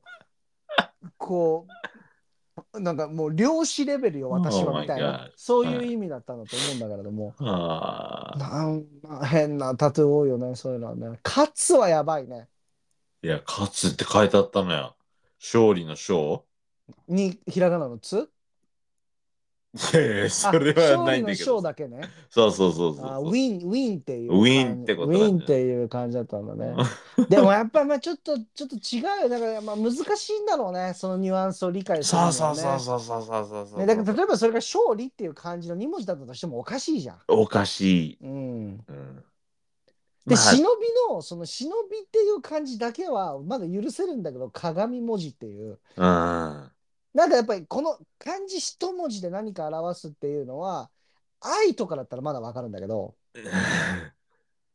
だいぶいっちゃってっけどな。まあね相手 も。まあ、いや、でもさ、なんだっけ、あの、有名な武将もさ、冠に愛って書いてたじゃん。あなんあ、だっはいけはいはい。な、なんとか直次だっけなんか、いたじゃん。あらな、ばうんわかります。はい。うんうんはいだから、まあまあ難しいよね。漢字入れるときは必ずチャイニーズの人か日本人の人、韓国人の人には必ず相談した方がいいですよっていうのが一つアドバイスですね。はい。長い。次いきますよ。次いきますよ。ね。行きましょう。はい、行きましょ早う。速行きましょう。はい。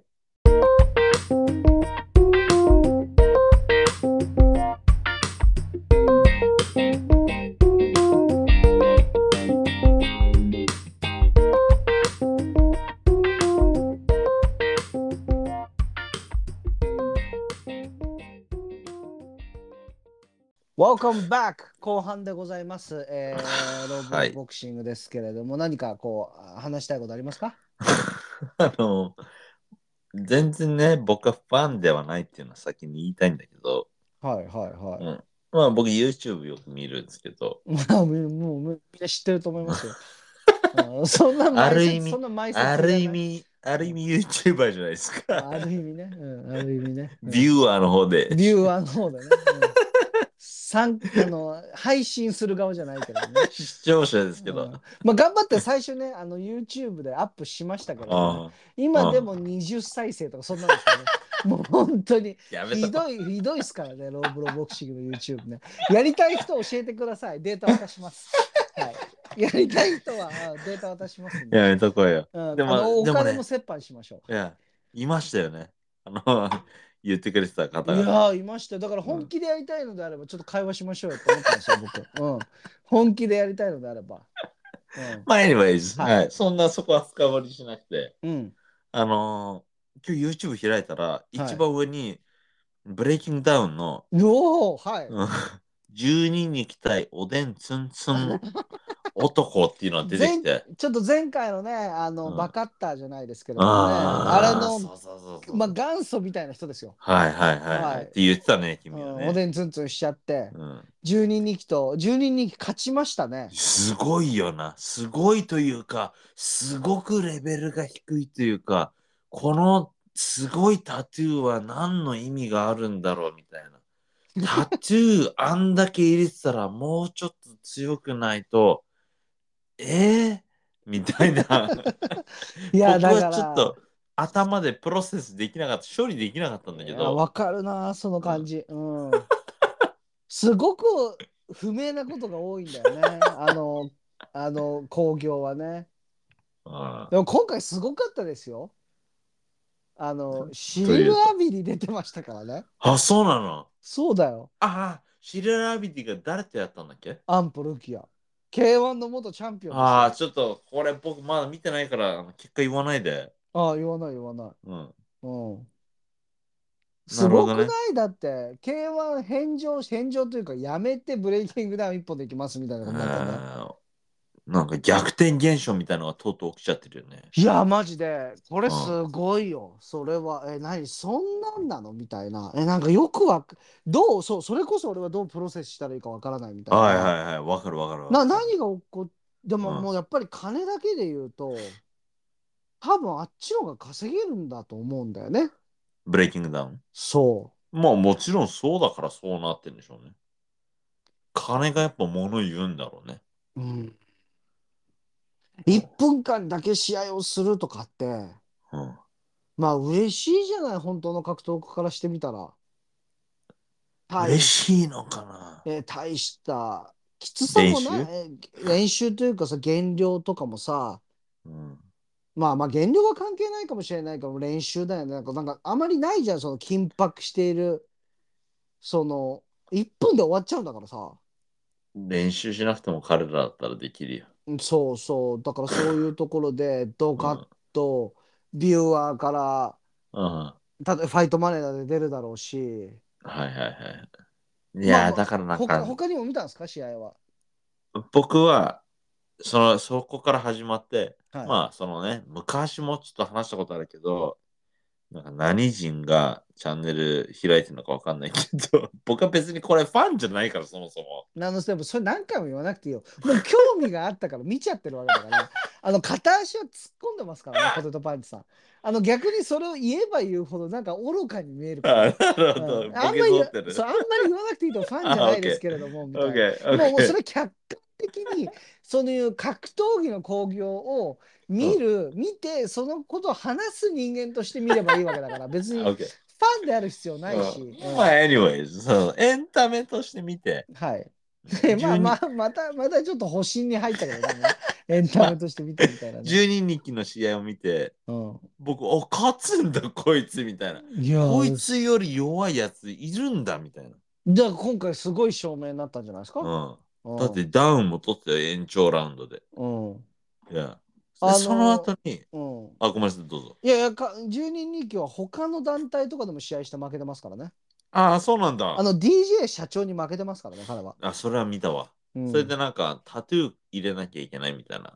そうそうそうそうなんか、なんかそんなのあってね。で、それなし結局入れてないけにどなしになって顔、髪青く染めてとかってやったの確はか、うん。なるほどね。この場で染めるみたいな感じで染めたりとか。あー全然面白くないね。そう、もう、タトもゥーう、入もれう、なきもゃ。うね、あの興行というか、あうのんイベント自体、もう、う見てらんないイベントです。もん、う、タトゥー入れねえと。いや、別に入れなくてもいいんだから、別 に。いや、もう、ひどいから、炎上万博っていう、あの団、あの、あの興行自体が。で、そこから始まって、うん、僕、あと、あの、気になるやつだけ、ちょっといくつか見たんだけど、うん、うん、うん。ノッコン寺田、はいはい、元ラグビーのね。うん、対元 K1 の日本チャンピオンからかな、うん天田博美、うんうんこれもさ、うん。うん。いや、肩書きで言ったら天田博美の方がすげえよ。うん。でも、年だし、結ノッコン構前の選手じゃない、天田博美って。初期の人じゃない、そうだね。 K1 の。アンディ・うんフグとかいた時のそうだね。人でしょ、うん。で、なんか僕が思い描いた天田博美と、今回出てきた天田博美のそのサイズ感の差みたいな。はいはいはいはいはプラス、ノッコン、寺田、150キロい。で、すっげえでかいよ。うん、あの、天田博美90キロぐらいだったの。60キロ差あんだよのノッコン寺田はちなみに試合前、ピーター・アースと練習してますからね。あー勝ちにいっとるやん。うん。いや、なんかピーター・アーツもそこまでやってくれんのみたいな。あーなんかもう、まあ、わかんない。だから本当にもう、あツイッターじゃない、あの、YouTuber ライブと一緒だけど、もう世の中どうなってんのみたいな。うんはいはいはい。はいはいはい。今回面白かったことがあったんですよ。うん。君知らないと思うんだけれども、はい他他に他に見た試合でコメントしたやつあるあと、まあ、そのさ、ノッコン、寺田のやつはやっぱさ、さすがに60キロも差があったらさ、うん。勝ち目ねえやん、1分間で。うん。で、まあ、思い描いてたような、うん。想像したような結果になり、うん。ノッコン寺田が勝ったけど、うんうんうんであと、僕、えっ、と、気になったのが、ホッソンっていう、はい。あの、細川元、そう、元日本と、うん。なんか東洋かアジアのチャンピオンになったそうだね。ボクシングのうん。チャンピオン、うん。これもね、この人もね、この人のジムも関西のジムで、うん。まあ、そのジムのオーナーがもともと不動産かなんかやってて、金があるんですよ。うん。で、この人はその政治力もだからイコールあって、うん。このホッソンも全然ボクシングやってた時も大した選手ではなかったんだけど、うん。その世界3位ぐらいまでうん。政治力でうん。一時期上がってたのよ。うんうんで、彼が、その、この、今回、今回というか、のえっ、と、ブレイキングダウンだっけうん。ノックダウンかと思っち ゃった。うん。ブレイキングダウンに、あの、出たオーディションで、うん。その、フロイド・メイザーがチャンピオンの時に俺は世界3位だったみたいな。同じ 階級で。なんかそういうのを見たことがあるんだけど、うん。で、このホッソンが今回また出てたんだけど、うん。相手の選手、なんか見たことある名前だなと思って、うん。誰だっけうなんか坂田宗介っていうはい選手なんだけど、はいはいはいはい。この人あの、元ボクサーなんですよ。うん。僕がやってたぐらい、いや僕が終わるぐらい、直前ぐらいに出てきた、うん。見たことある名前の人で、うん。その2人がなんかキックルールでやってうん。て、ただの元ボクサー同士の試合やんと思って、そうだね。うん、なんなんこれって、1分間。ガンガンあるんですよ、こういうのが今ね。いや、すごい変だよね。よくわかんないよね。で、ポーランドの試合、ポーランドの資格も見たの、資格も。ボランティアのやつはもうなんか10秒飛ばしで。うん、はいはいはいはでも負けてたね。いはい。誰に負けたのかわかんないけど、なんか柔道、柔道着かなんか着た青いうん。道うん、着の青やいつに、ね。うんうん。彼が多分第一、第二ぐらいで結構勝ってた人だよね。あ、そうなんだ。ブレイキングダウンで。うん。あと、もう一個、ハイライトっていうか、自分の中で勝手にハイライトしちゃったのに10秒飛ばしで。うん。米尾と、あの、勇士、勇姿、勇姿勝ったね。勇士勝ってたね。うん。なんか腹、膝入れて、うん。延長ラウンドかなんかでうん。 KO してたね。悪いけれども、米はだいぶ上手くなったんだけれども、やっぱりちょっとセンスはないんだよね。僕結も論、うん僕も、別にね、勇士がね、オフィシャルなファイターだとは認めてないけど、うん。うんどっこいやみたいな、 うんうんうんうんダメだろってうん。うん。僕思ったんですよ。うんう、ん。そう、そんな感じですね。あのじゃあ僕ちょっと面白い話をすあ、るんおです願けいれしどまもす。はい。えっと土地はわからないんですけどうん。あのギャングスターラッパーが出たんですよあ、それってさ、はいあの、ハーフか、クォーターかなんか混ざってるやつ、ちょっと茶色い。あただ君が言ってるのはエド・ポン・キングみたいな背のすごい高いやつの話をしてるんだと思うんだけあーど全然名前わもかんない。なんかちょっと編み込みしてるやつ。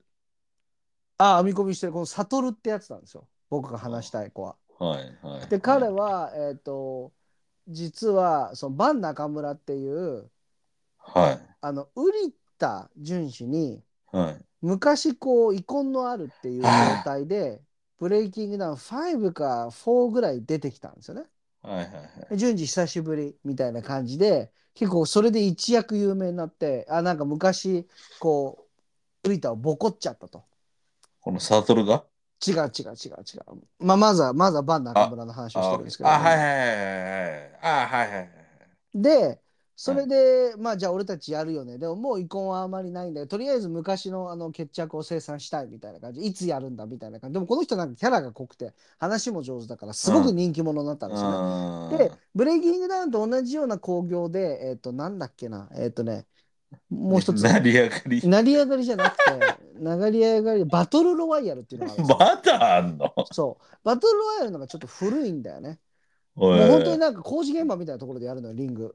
あそれ何ちょむしろ元祖みたいな感じなのいや、ブレイキングダウンのが早いと思う多分。あでこれやれるなと思ってすぐやった団体でこのバトルロワイヤルで優勝してバン中村にも勝ったサトルっていうギャングスターラッパーがいるんですよ。結構体でかいですよね。体でかくてでまあ日本一強いラッパーみたいな感じでこう大々と出たやつ でまあ歌詞とかもなんかアナル舐めろみたいな歌詞だったりとか あの言ってることとか発言も結構ひっちゃかめっちゃかでキャラとしては立ってるんだけれども、はいはい。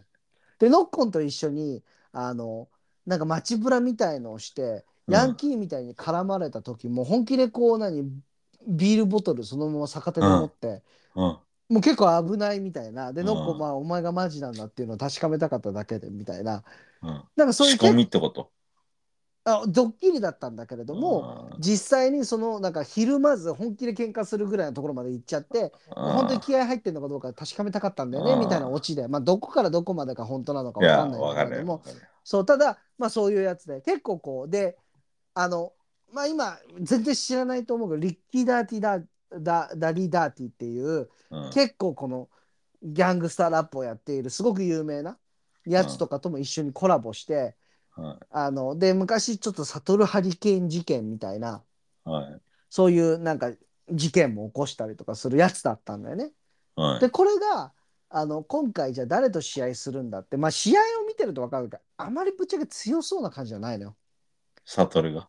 結構結構下手くそな戦い方をすうるんでかいだけででかいだけで結構下手くそな戦い方をするまああの中でちゃんと戦える人ってもう本当に片手で数えられるぐらいだから本さ 当だよね。そうだからそのそそっち側じゃない人だったんだけれども、はいはい気迫とかなんかその、オーラというかうん、うんそのなんかすごい雰囲気だそね雰囲気がすごくできてる子だったんだはよいはいはいはいはい。でこれじゃあ誰とやるんだって言ってオーディションの中ででうん東大のやつが出てきて、ああ、なんかいたね。そうでこいつがまあ俺はエリートであるからお前みたいな勉強してないバカなやつが全員倒したいんでねみたいなことを言っあはてはサトルがそこへ名乗り出て本当に強いのかどうか証明してやるよみたいな感じだったんだよね、で俺俺まあ多分オーディエンスをみんな思ったのいやお前の方が多分強いんじゃない東大生なんかよりみたいな状態だったわけよあでそれで朝倉未来もじゃあちょっと東大生あの他のやつとちょっと試合してちょっとあの今スパーリングしてみてくださいっつったらまあ圧倒的に弱かったわけあ、東大生。東大生が。 で、はで、みくるが、その朝倉みくるが、いや、ちょっと悟との相手にはならないと思うから、悟の相手どうしようかなって思ってるんですけど、てるくんやりますって言って、てるくんっていうのが、悟とやるってことになったのよ。てるくんっていうのはで、このてるくんっ何者ですていうのが、はいアンポルキアチャンネルに出てる子なのね。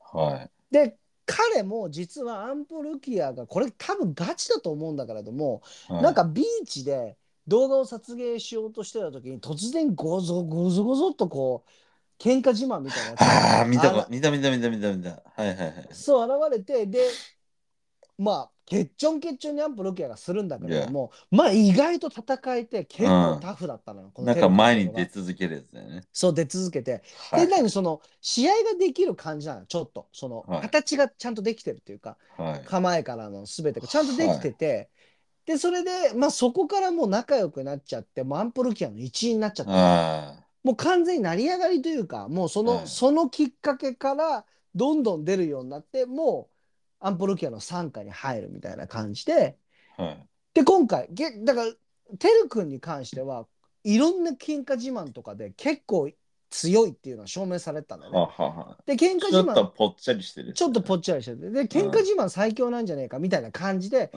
で彼はブレイキングダウンというその興行にはマッチしてると体力全然ないから、で途中でもうしんどとかってなっちゃう子なんだよね、はいはいはいはでも強いっていうのが分い。かった勢いからはあって。そうで突然こう振られたわけよそれをてるくんとじゃあ試合しましょうかみたいになって、うんでてるくんはもう気合入ってるからもう誰でもやりたいですよ、うんいやお願いしますみたいな感じで,、うんはでそこからそろーっとこう悟が来ていでみくるにこうやろうよみたいなこと言われたらもうどっからどう見ても顔ビビっちゃってんの。サトルがそう。どっからどうみたいに言っちゃってんだけど、うん、まあ、じゃあやってやろうか。みたいな感じで試合決まったわけよ。うん。そっからもう壮絶な煽りが始まるわけ、お互いのね。てるくんってだってでかいイメージないけど、太ってるけど。そう、でかくないよ。うん、でかくないよ。でシャもト、ルはでかいイメージがあったけど。そう、ただ強いっていうのはいろんな動画で証明されてるわけ、テル君に関してああ、は。なるほどね。そう。もちろんさ、全然ダメだった試合とか、他の喧嘩自慢に負けちゃってるなみたいなのもあるんだけれど も、ただ、センスは悪くないなみたいなのはがは分かるわけよ。はいはい。で、多分それで有名なわけよ、てるくんは。YouTube はいいはいっぱい見てる人になって。ははでも、それでまあやるかみたいになって、煽り合戦が始まって、は。はい、なんならもう、ラッパーたちいろんなやつ作っ呼んで、うん。てるくんに対してのディス動画を上げたりとか、 もうすごいことになっちゃったわけ。はいであの、まあ、何かわけわかんないことが起こって煉獄コロワキっていうまた YouTuber がいるんだけれども はい、あの「鬼滅の刃」の煉獄 ああ、見たことある。なあんかあのー、あの何、自動ポールの、そうそうそうそうそうあそうのーそうそうそういう、なんつうの、チャイドルみたいな。そうそうああやいうつらのを廃止する撲滅写する真みた写い真な撮ってるやつらをそ全員否定するやつでしょ。ううんで、 はい、見たことあります。 23回ぐらい前か12回ぐらい前のブレイキングダウンのオーディションで彼出てきてうん、あ朝倉未来にこうおもちゃの剣で切りかかっちあー、ゃはっいてはいはいはい。引っ張り出されてみたいなはいはい。そんなことがあったやつなんだけれども、そいつの言うあのツイッターで、これ4日前とか5日前ぐらい、6日前ぐらいかな、はい中で、突然サウルにさサトルに襲撃を受けたと。うん頭突き5回食らって、なんか、でもう僕引退しますみたいな感じの投稿を煉獄さんが、煉獄さんが投稿してたんだよね。で、それ煉で、獄さんを、サトルが襲撃をして、うん、煉獄さんは、そう、もうやめますみたいな、心折れちゃいましたみたいな感じうでん。で、いろんな人たちが頑張れよみたいになったんだけれども、はい、ここに何回か前のポッドキャストで話した Z リーも出てくるわけ。ああー、はいはいはい。 Z リーが、いや、お前は、あの、な昔 Z リーともなんか遺恨があったみたいなんだよね。はい、ただやめちゃうなんかもったいねえよみたいな感じのことと、鬼殺隊を。そうそうそう、季節 伝えを。とことかを書きながら、はいで、あと、もう一人出てきたのが、えなりっていうなんか謎のツイッターのアカウントで、もし詳しい人はもっと詳しいと思うんだけれども、はいはいはいえなりかずきのアイコンなんだけれ ども、おそらく、うんあの、ヤクザさんなんだよね、多分。あで、ーはサトルは許さねえみたいないはい感じの投稿を出したわけ。はいはいはいそこから謎めいた投稿がサトルから出てきて、うん俺は関わっちゃいけない人に関わってしまったみたいな。うんとか、沈黙は、あの、なんだ、力なりとか、もし俺のことがファンで俺の悪口を言ってるやつがいたら向こうの仲間だと思わせて話はスルーした方がいいみたいな。うんで試合の1日ぐらい前にサトルが YouTube を投稿してうんもう顔ボコボコまあ暗いからよくわかんないんだけどあー血だらけでもううんバンドエイドとかはは貼ってるような状態うんうんで俺今回試合は欠場しますみたいな。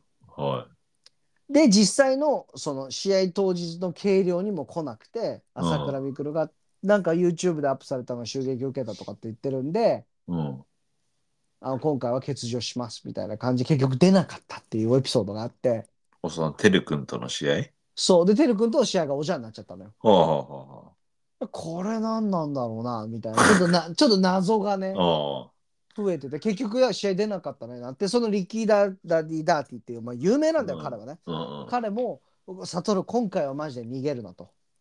お前流れ星になっちゃうぞと。お前本当にスターになりたかったかもしれないけど、今回の試合出なかったら、お前本当に消えちゃうぞと。はいそしたらそのえなりっていう人がリッキーが来て、俺うにん今回は勘弁してくださいって言ってたよみたいな。はい試合出ない出ないなんて言うなよみたいな。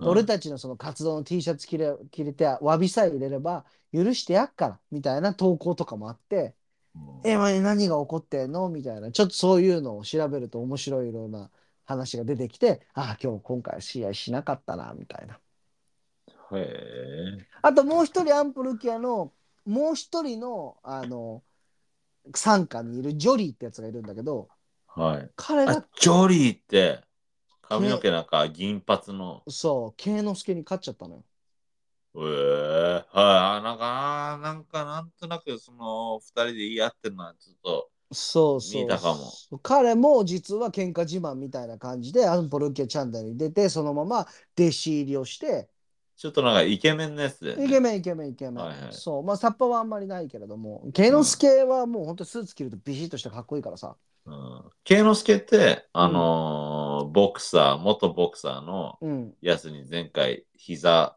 入腹れて勝ったやつ入れて勝ったやつだケよイねノスケはアウトサイダー時代から、まあ、チャンピオンだったんだけれども朝倉未来に膝はなんかなんかボディなんか膝合わされちゃってノックアウトして負けたんだよねはあはあはあはあそうただやっぱりまあまあある程度ちゃんと試合のできた人アウトサイダーの中でも、はい。だからまあ結構強い候補でジョリーははいこれは勝てないだろう慶之助にって思われたのはいはいがはいはい今回判定で勝ってっはいはい。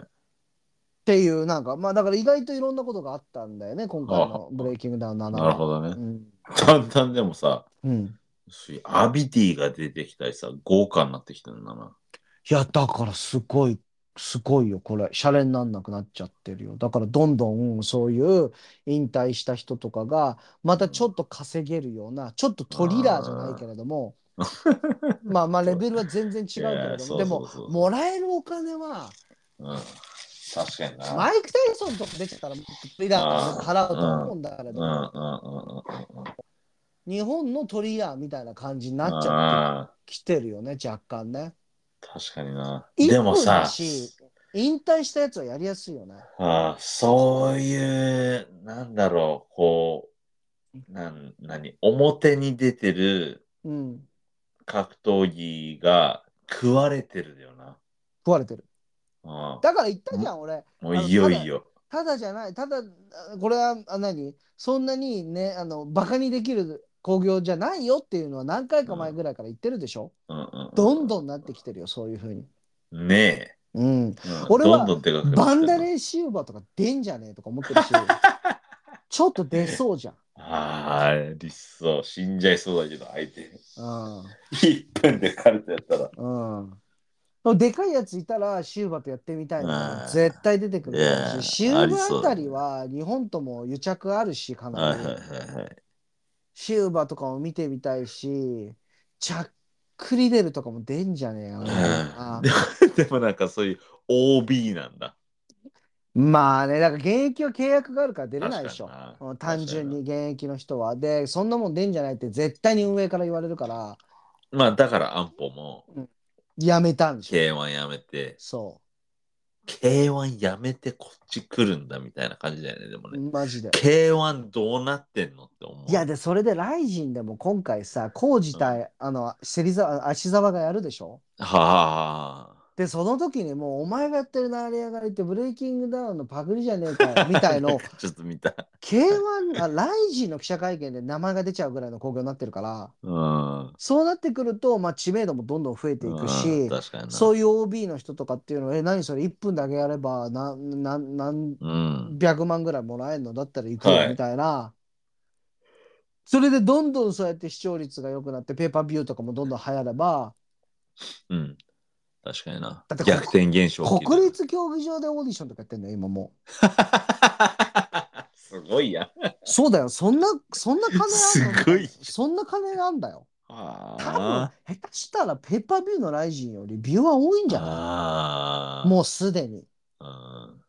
だからもう朝倉未来は今回牛久に負けようが勝とうがうん。牛久じゃないか牛久か牛久だと思うよ。だからもうそっちで本腰入れれば全然やっていけるし フそのファイナンシャルの問題ね。ァイナンシャルの問題お金の問題でね はいでしかもまあでもバンダレシウバ出るんだったらちょっと見たい じゃんシルラビリはそこまで第一戦じゃなかったから確にかにな。なんかそれの踏み台みたいなイメージだったよね、ちょっとそう昔から。じゃないだから、うんうんうんなんちょだっろうと危ないけど、うんこいつ超えないようじゃ、チャンピオンになれないみたいなね。そうだからうんまあフランシスコ・フィリオだとかさはいはい。あの辺のレベルではないけれどもうん。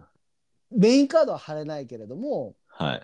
レイ・セあフォのーとか、 B サイドにそうそう立そう、つちょうどいいやつなんだよね。サム・グレコとうんか、うんうんあれぐらいのレベルの選手だったから、じゃあ次はもう一個で、ピーター・アーツもさ、その会場、オーディションに出てきちゃってるってなると、うんうんはい。じゃあピーター・アーツの相手誰なのってかっていう話で、ピーター・アーツ出てきちゃったから、もうそこ で、ある意味、ああ、もうそういう人たちが出れる場所なのね、そういう人たちがはい、わ1かるわ分か間なんか戦って、ある程度お金が稼げるってなってくると、俺たちの世代でめちゃくちゃ発狂して見てた慶安の選手がまたうん。ボテボテの体のね試合をして勝てんのかどうかっていう確一かになつの形にはなってきてると思うよ。一気にそういうスターが出るとレベルが上がるようなその団体といでうか。それで勝っちゃったらさうんうん、勝っちゃゃったらまたちょっとレベル違うでしょ。確かにね。話変わってくるでしょ。確かにね。うん確かに。はあ。だまいやあー出すないごいとはな出ないとは思うけれども、うん竹原とかもさ、うん。も竹原慎二そ。それはないんじゃないうないと思うけれどもね。うんないと佐竹とかだったらありそうじゃないいや、でもね、もう相手になんないと思う、佐竹だと。ああ、うんはい、わ武かる蔵わ。とか正人とかも、うんゼロじゃないような気がする。むあの正人に関してはプライド高すぎて多分やらないと思う、まだ。俺、マサとはねえと思うよ。うん、ただ、武蔵とかは、俺は案外、だって秋山今回いたからね。あの、コメンテーターで。ああ、あの、UFC のセクシー山ね、ぬぬる山、ぬる山。うんはいはいはいはい。だかはら、ちょっとエンタメが強めの人たちは、もう何の抵抗もなく、あ、な参るほど。加者という、まあまあ何、運営陣の中に入ってきちゃってるから、その人ち、たちから、いや、ちょっとやってみればみたいになっちゃったら、ちょっとまあ、1分だけだしやってみようかなみたい な。そしたらちょっとまたガラッと変わっちゃうと思うよ。これがまた、まあ、民放でね、あんだけ炭ざんざんガンガン入ってるやつら出さないとは思うけれども。確かにね。はいはいはい、顔にタトゥー入っちゃってるやつもガンガンいるもんね。ガンガンいるから。うん。まあでもどうなっていくのかは、俺は、ないエンタメとして見ものだなって常に思ってる、なるほどうね。んオーディションがとにかく面白い から。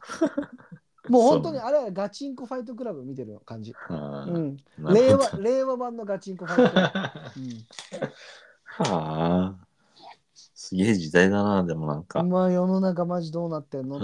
っわていう。うんだからそこに否定的よりは俺は、かるわかる。うん、もう少し心を開いてうん。見てみた方のが、うんまあ教養広がってるしいいかななんて思う。だからもっとその今までこう正統派でやったやつらはもっとクリエイティブにならないとダメだよね。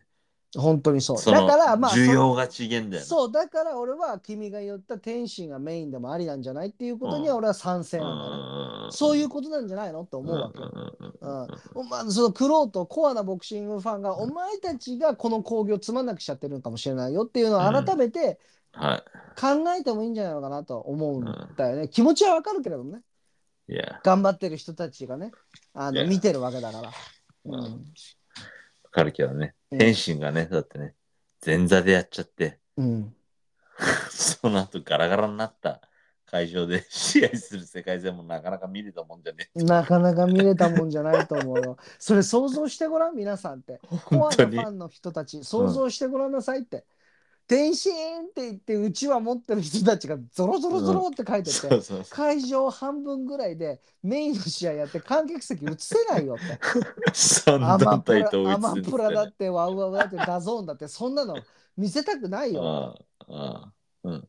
もうバッドインプレッションですよ。うん、ダサいけれども、今は日本はそういう形にある。うん。うんでもさ、まあ、こんな話はまあまた今度すればいいや。そうだね。今度しましょうよ。うん。アメリカだって、そうなんだよ。だろうん。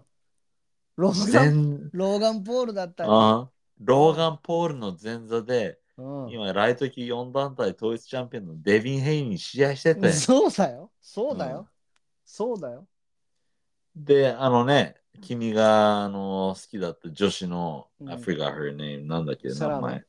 セラノうも、ん、あのローガン・ポールのセットみたいな感じで、アンダーカードで、そうだよ。いつも試合してるじゃん。うん。うんだから、そういう流れなんだよ、今、世流れの中。なんだよ。う僕、もいいとは思わないけど、それが現実。うん。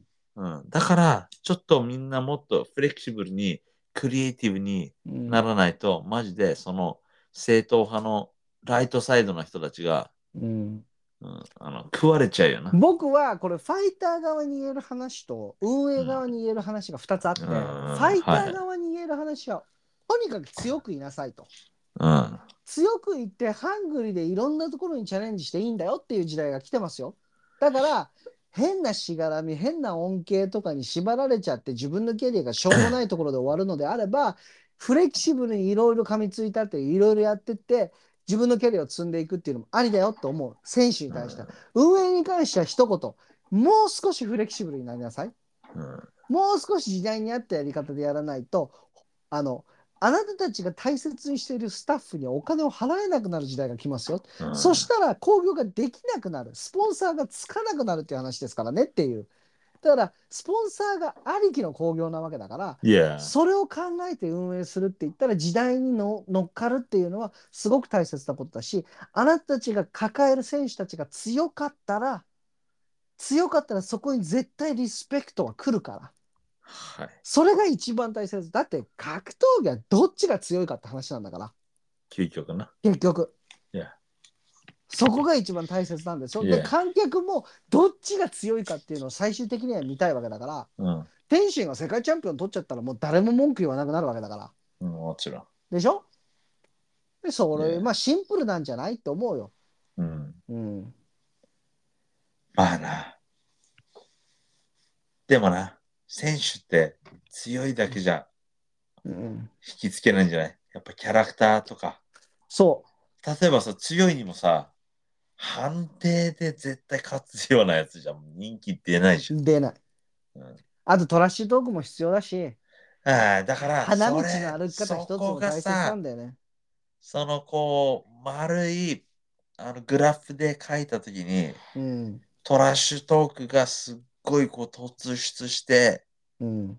そういうカジュアルな人たちに受けてるのが今ブレイキングダウンなんじゃない、いや、それのもうんう一番の究極な状態なんじゃないの、うんだって芦沢だって、うん浩二だって、うんある意味実力よりもキャラクターでここまでもちろん、有た名なだわけ芦沢し流星なんか弱いじゃん。うん浩二は打たれ強いよ。うん強くないけど、うんか勝ちにいけないけど、うん芦沢流星ってうん打たれ弱いし、うんうん、全然弱いのに、うんでもやっぱなんかさ、A サイドに立てるじゃん。立てるキャラクター立ってっから。そうん。うそうだなからんだそういう時代なんだよね。。本当にそううんだから面白い時代にポッドキャストやってると思うよ俺たちの言ってることっていうのも1年後だいぶ変わってる可能性あるしああ、そう、確か俺になたちの考えてる形だとかどうあるべきかとかっていうこともえー君もね、これ始めた時のね、うんそのボクシング思ってた印象と、半年ぐらい後にうんボクシングへのえ印象がだいぶ違ったじゃない。だいぶ違ってるいや、うんなんかそういう記憶、どっち、どっちがどうだったか、あの はっきり覚えてないんだけど、うんうんうんなんかそんなこと言ってたなって、そうえー今思い浮かびました。うん、だからもう本当に過渡期なんじゃないこういうはあはあはあ雷神がブレイキングダウンに負けちゃうとか さボクシングはちょっとねずっとちょっうんと残念な状態が続いてるけど興行として確かには、うん、日本のは特にねうんでもねえ雷神ってだってさ 大晦日でやれるようなねえ母体なわけなんだけどさ、ねえうん、そっちのスポンサーがブレイキングダウンに行っちゃうかもしれない。いっちゃうと思うよ、うんうんこれで朝倉未来が優勝し勝ってベルト持って返上してもう引退しますみたいになったらよりスポンサーそっち側に行く可能性あるもちん。ろん、うんもちろん。で俺試合出ますなんてブレーキングダウン出ますなんて言っちゃったら、うんそんなこと言ってたけど、どうなったんだろうね、あれね。出ないんでしょう。まだ、そうまだってま感あ、じなんじゃないいつかは出るのいつかは出んじゃない、な。うんなるほどねでそれはもうもう大切に大切に取っておくんでしょ、その機会うんは。そうだよな。うんそれをこう、歌い文句に、うん、今こう、ブレイキングダウン伸ばしてんだろうな。今だからキャラクターを作ってるところじゃないだから飯田っていうものすごくかっこいいし、ははは。科目でうえんすごく強かったやつが、まあ、慶之助に負けちゃったけれども、 Yeah. それもなんか事故で、うん交通事故あっちゃって、今回試合出れなかったし、まあでも、ここからどんどんどんキャラクター作っていって、いろんな人たちが。で、米は尾いだってそうなっちゃったし、ある意味 はい。瓜田淳史だって、アウトサイダーではちょっとこう、鼻で笑われるような選手だったけれども、うん今ではもうなんかかっこいい、カリスマアウトローみたいな感じで、はははもうすごい形になってるし。なうるまほくはないけどね、決して。でも彼はなんかもううまくないって自分で言えてるから。どははは。まあまあ注目ですよ、いろいろ。なので意義があるんですよ、我々がこうやってそういう話をするっていうのはね。そうですね。はい。まあ、という今こ回ともで長々と。長々とお話しさせていただきましたけれどもね Yeah.。はい、この辺で今日は終了したいと思います。はい。 Alright, thank you so much for listening, everybody. This was Low Blow Boxing. We will see you guys again soon. バイバイ。 Bye bye.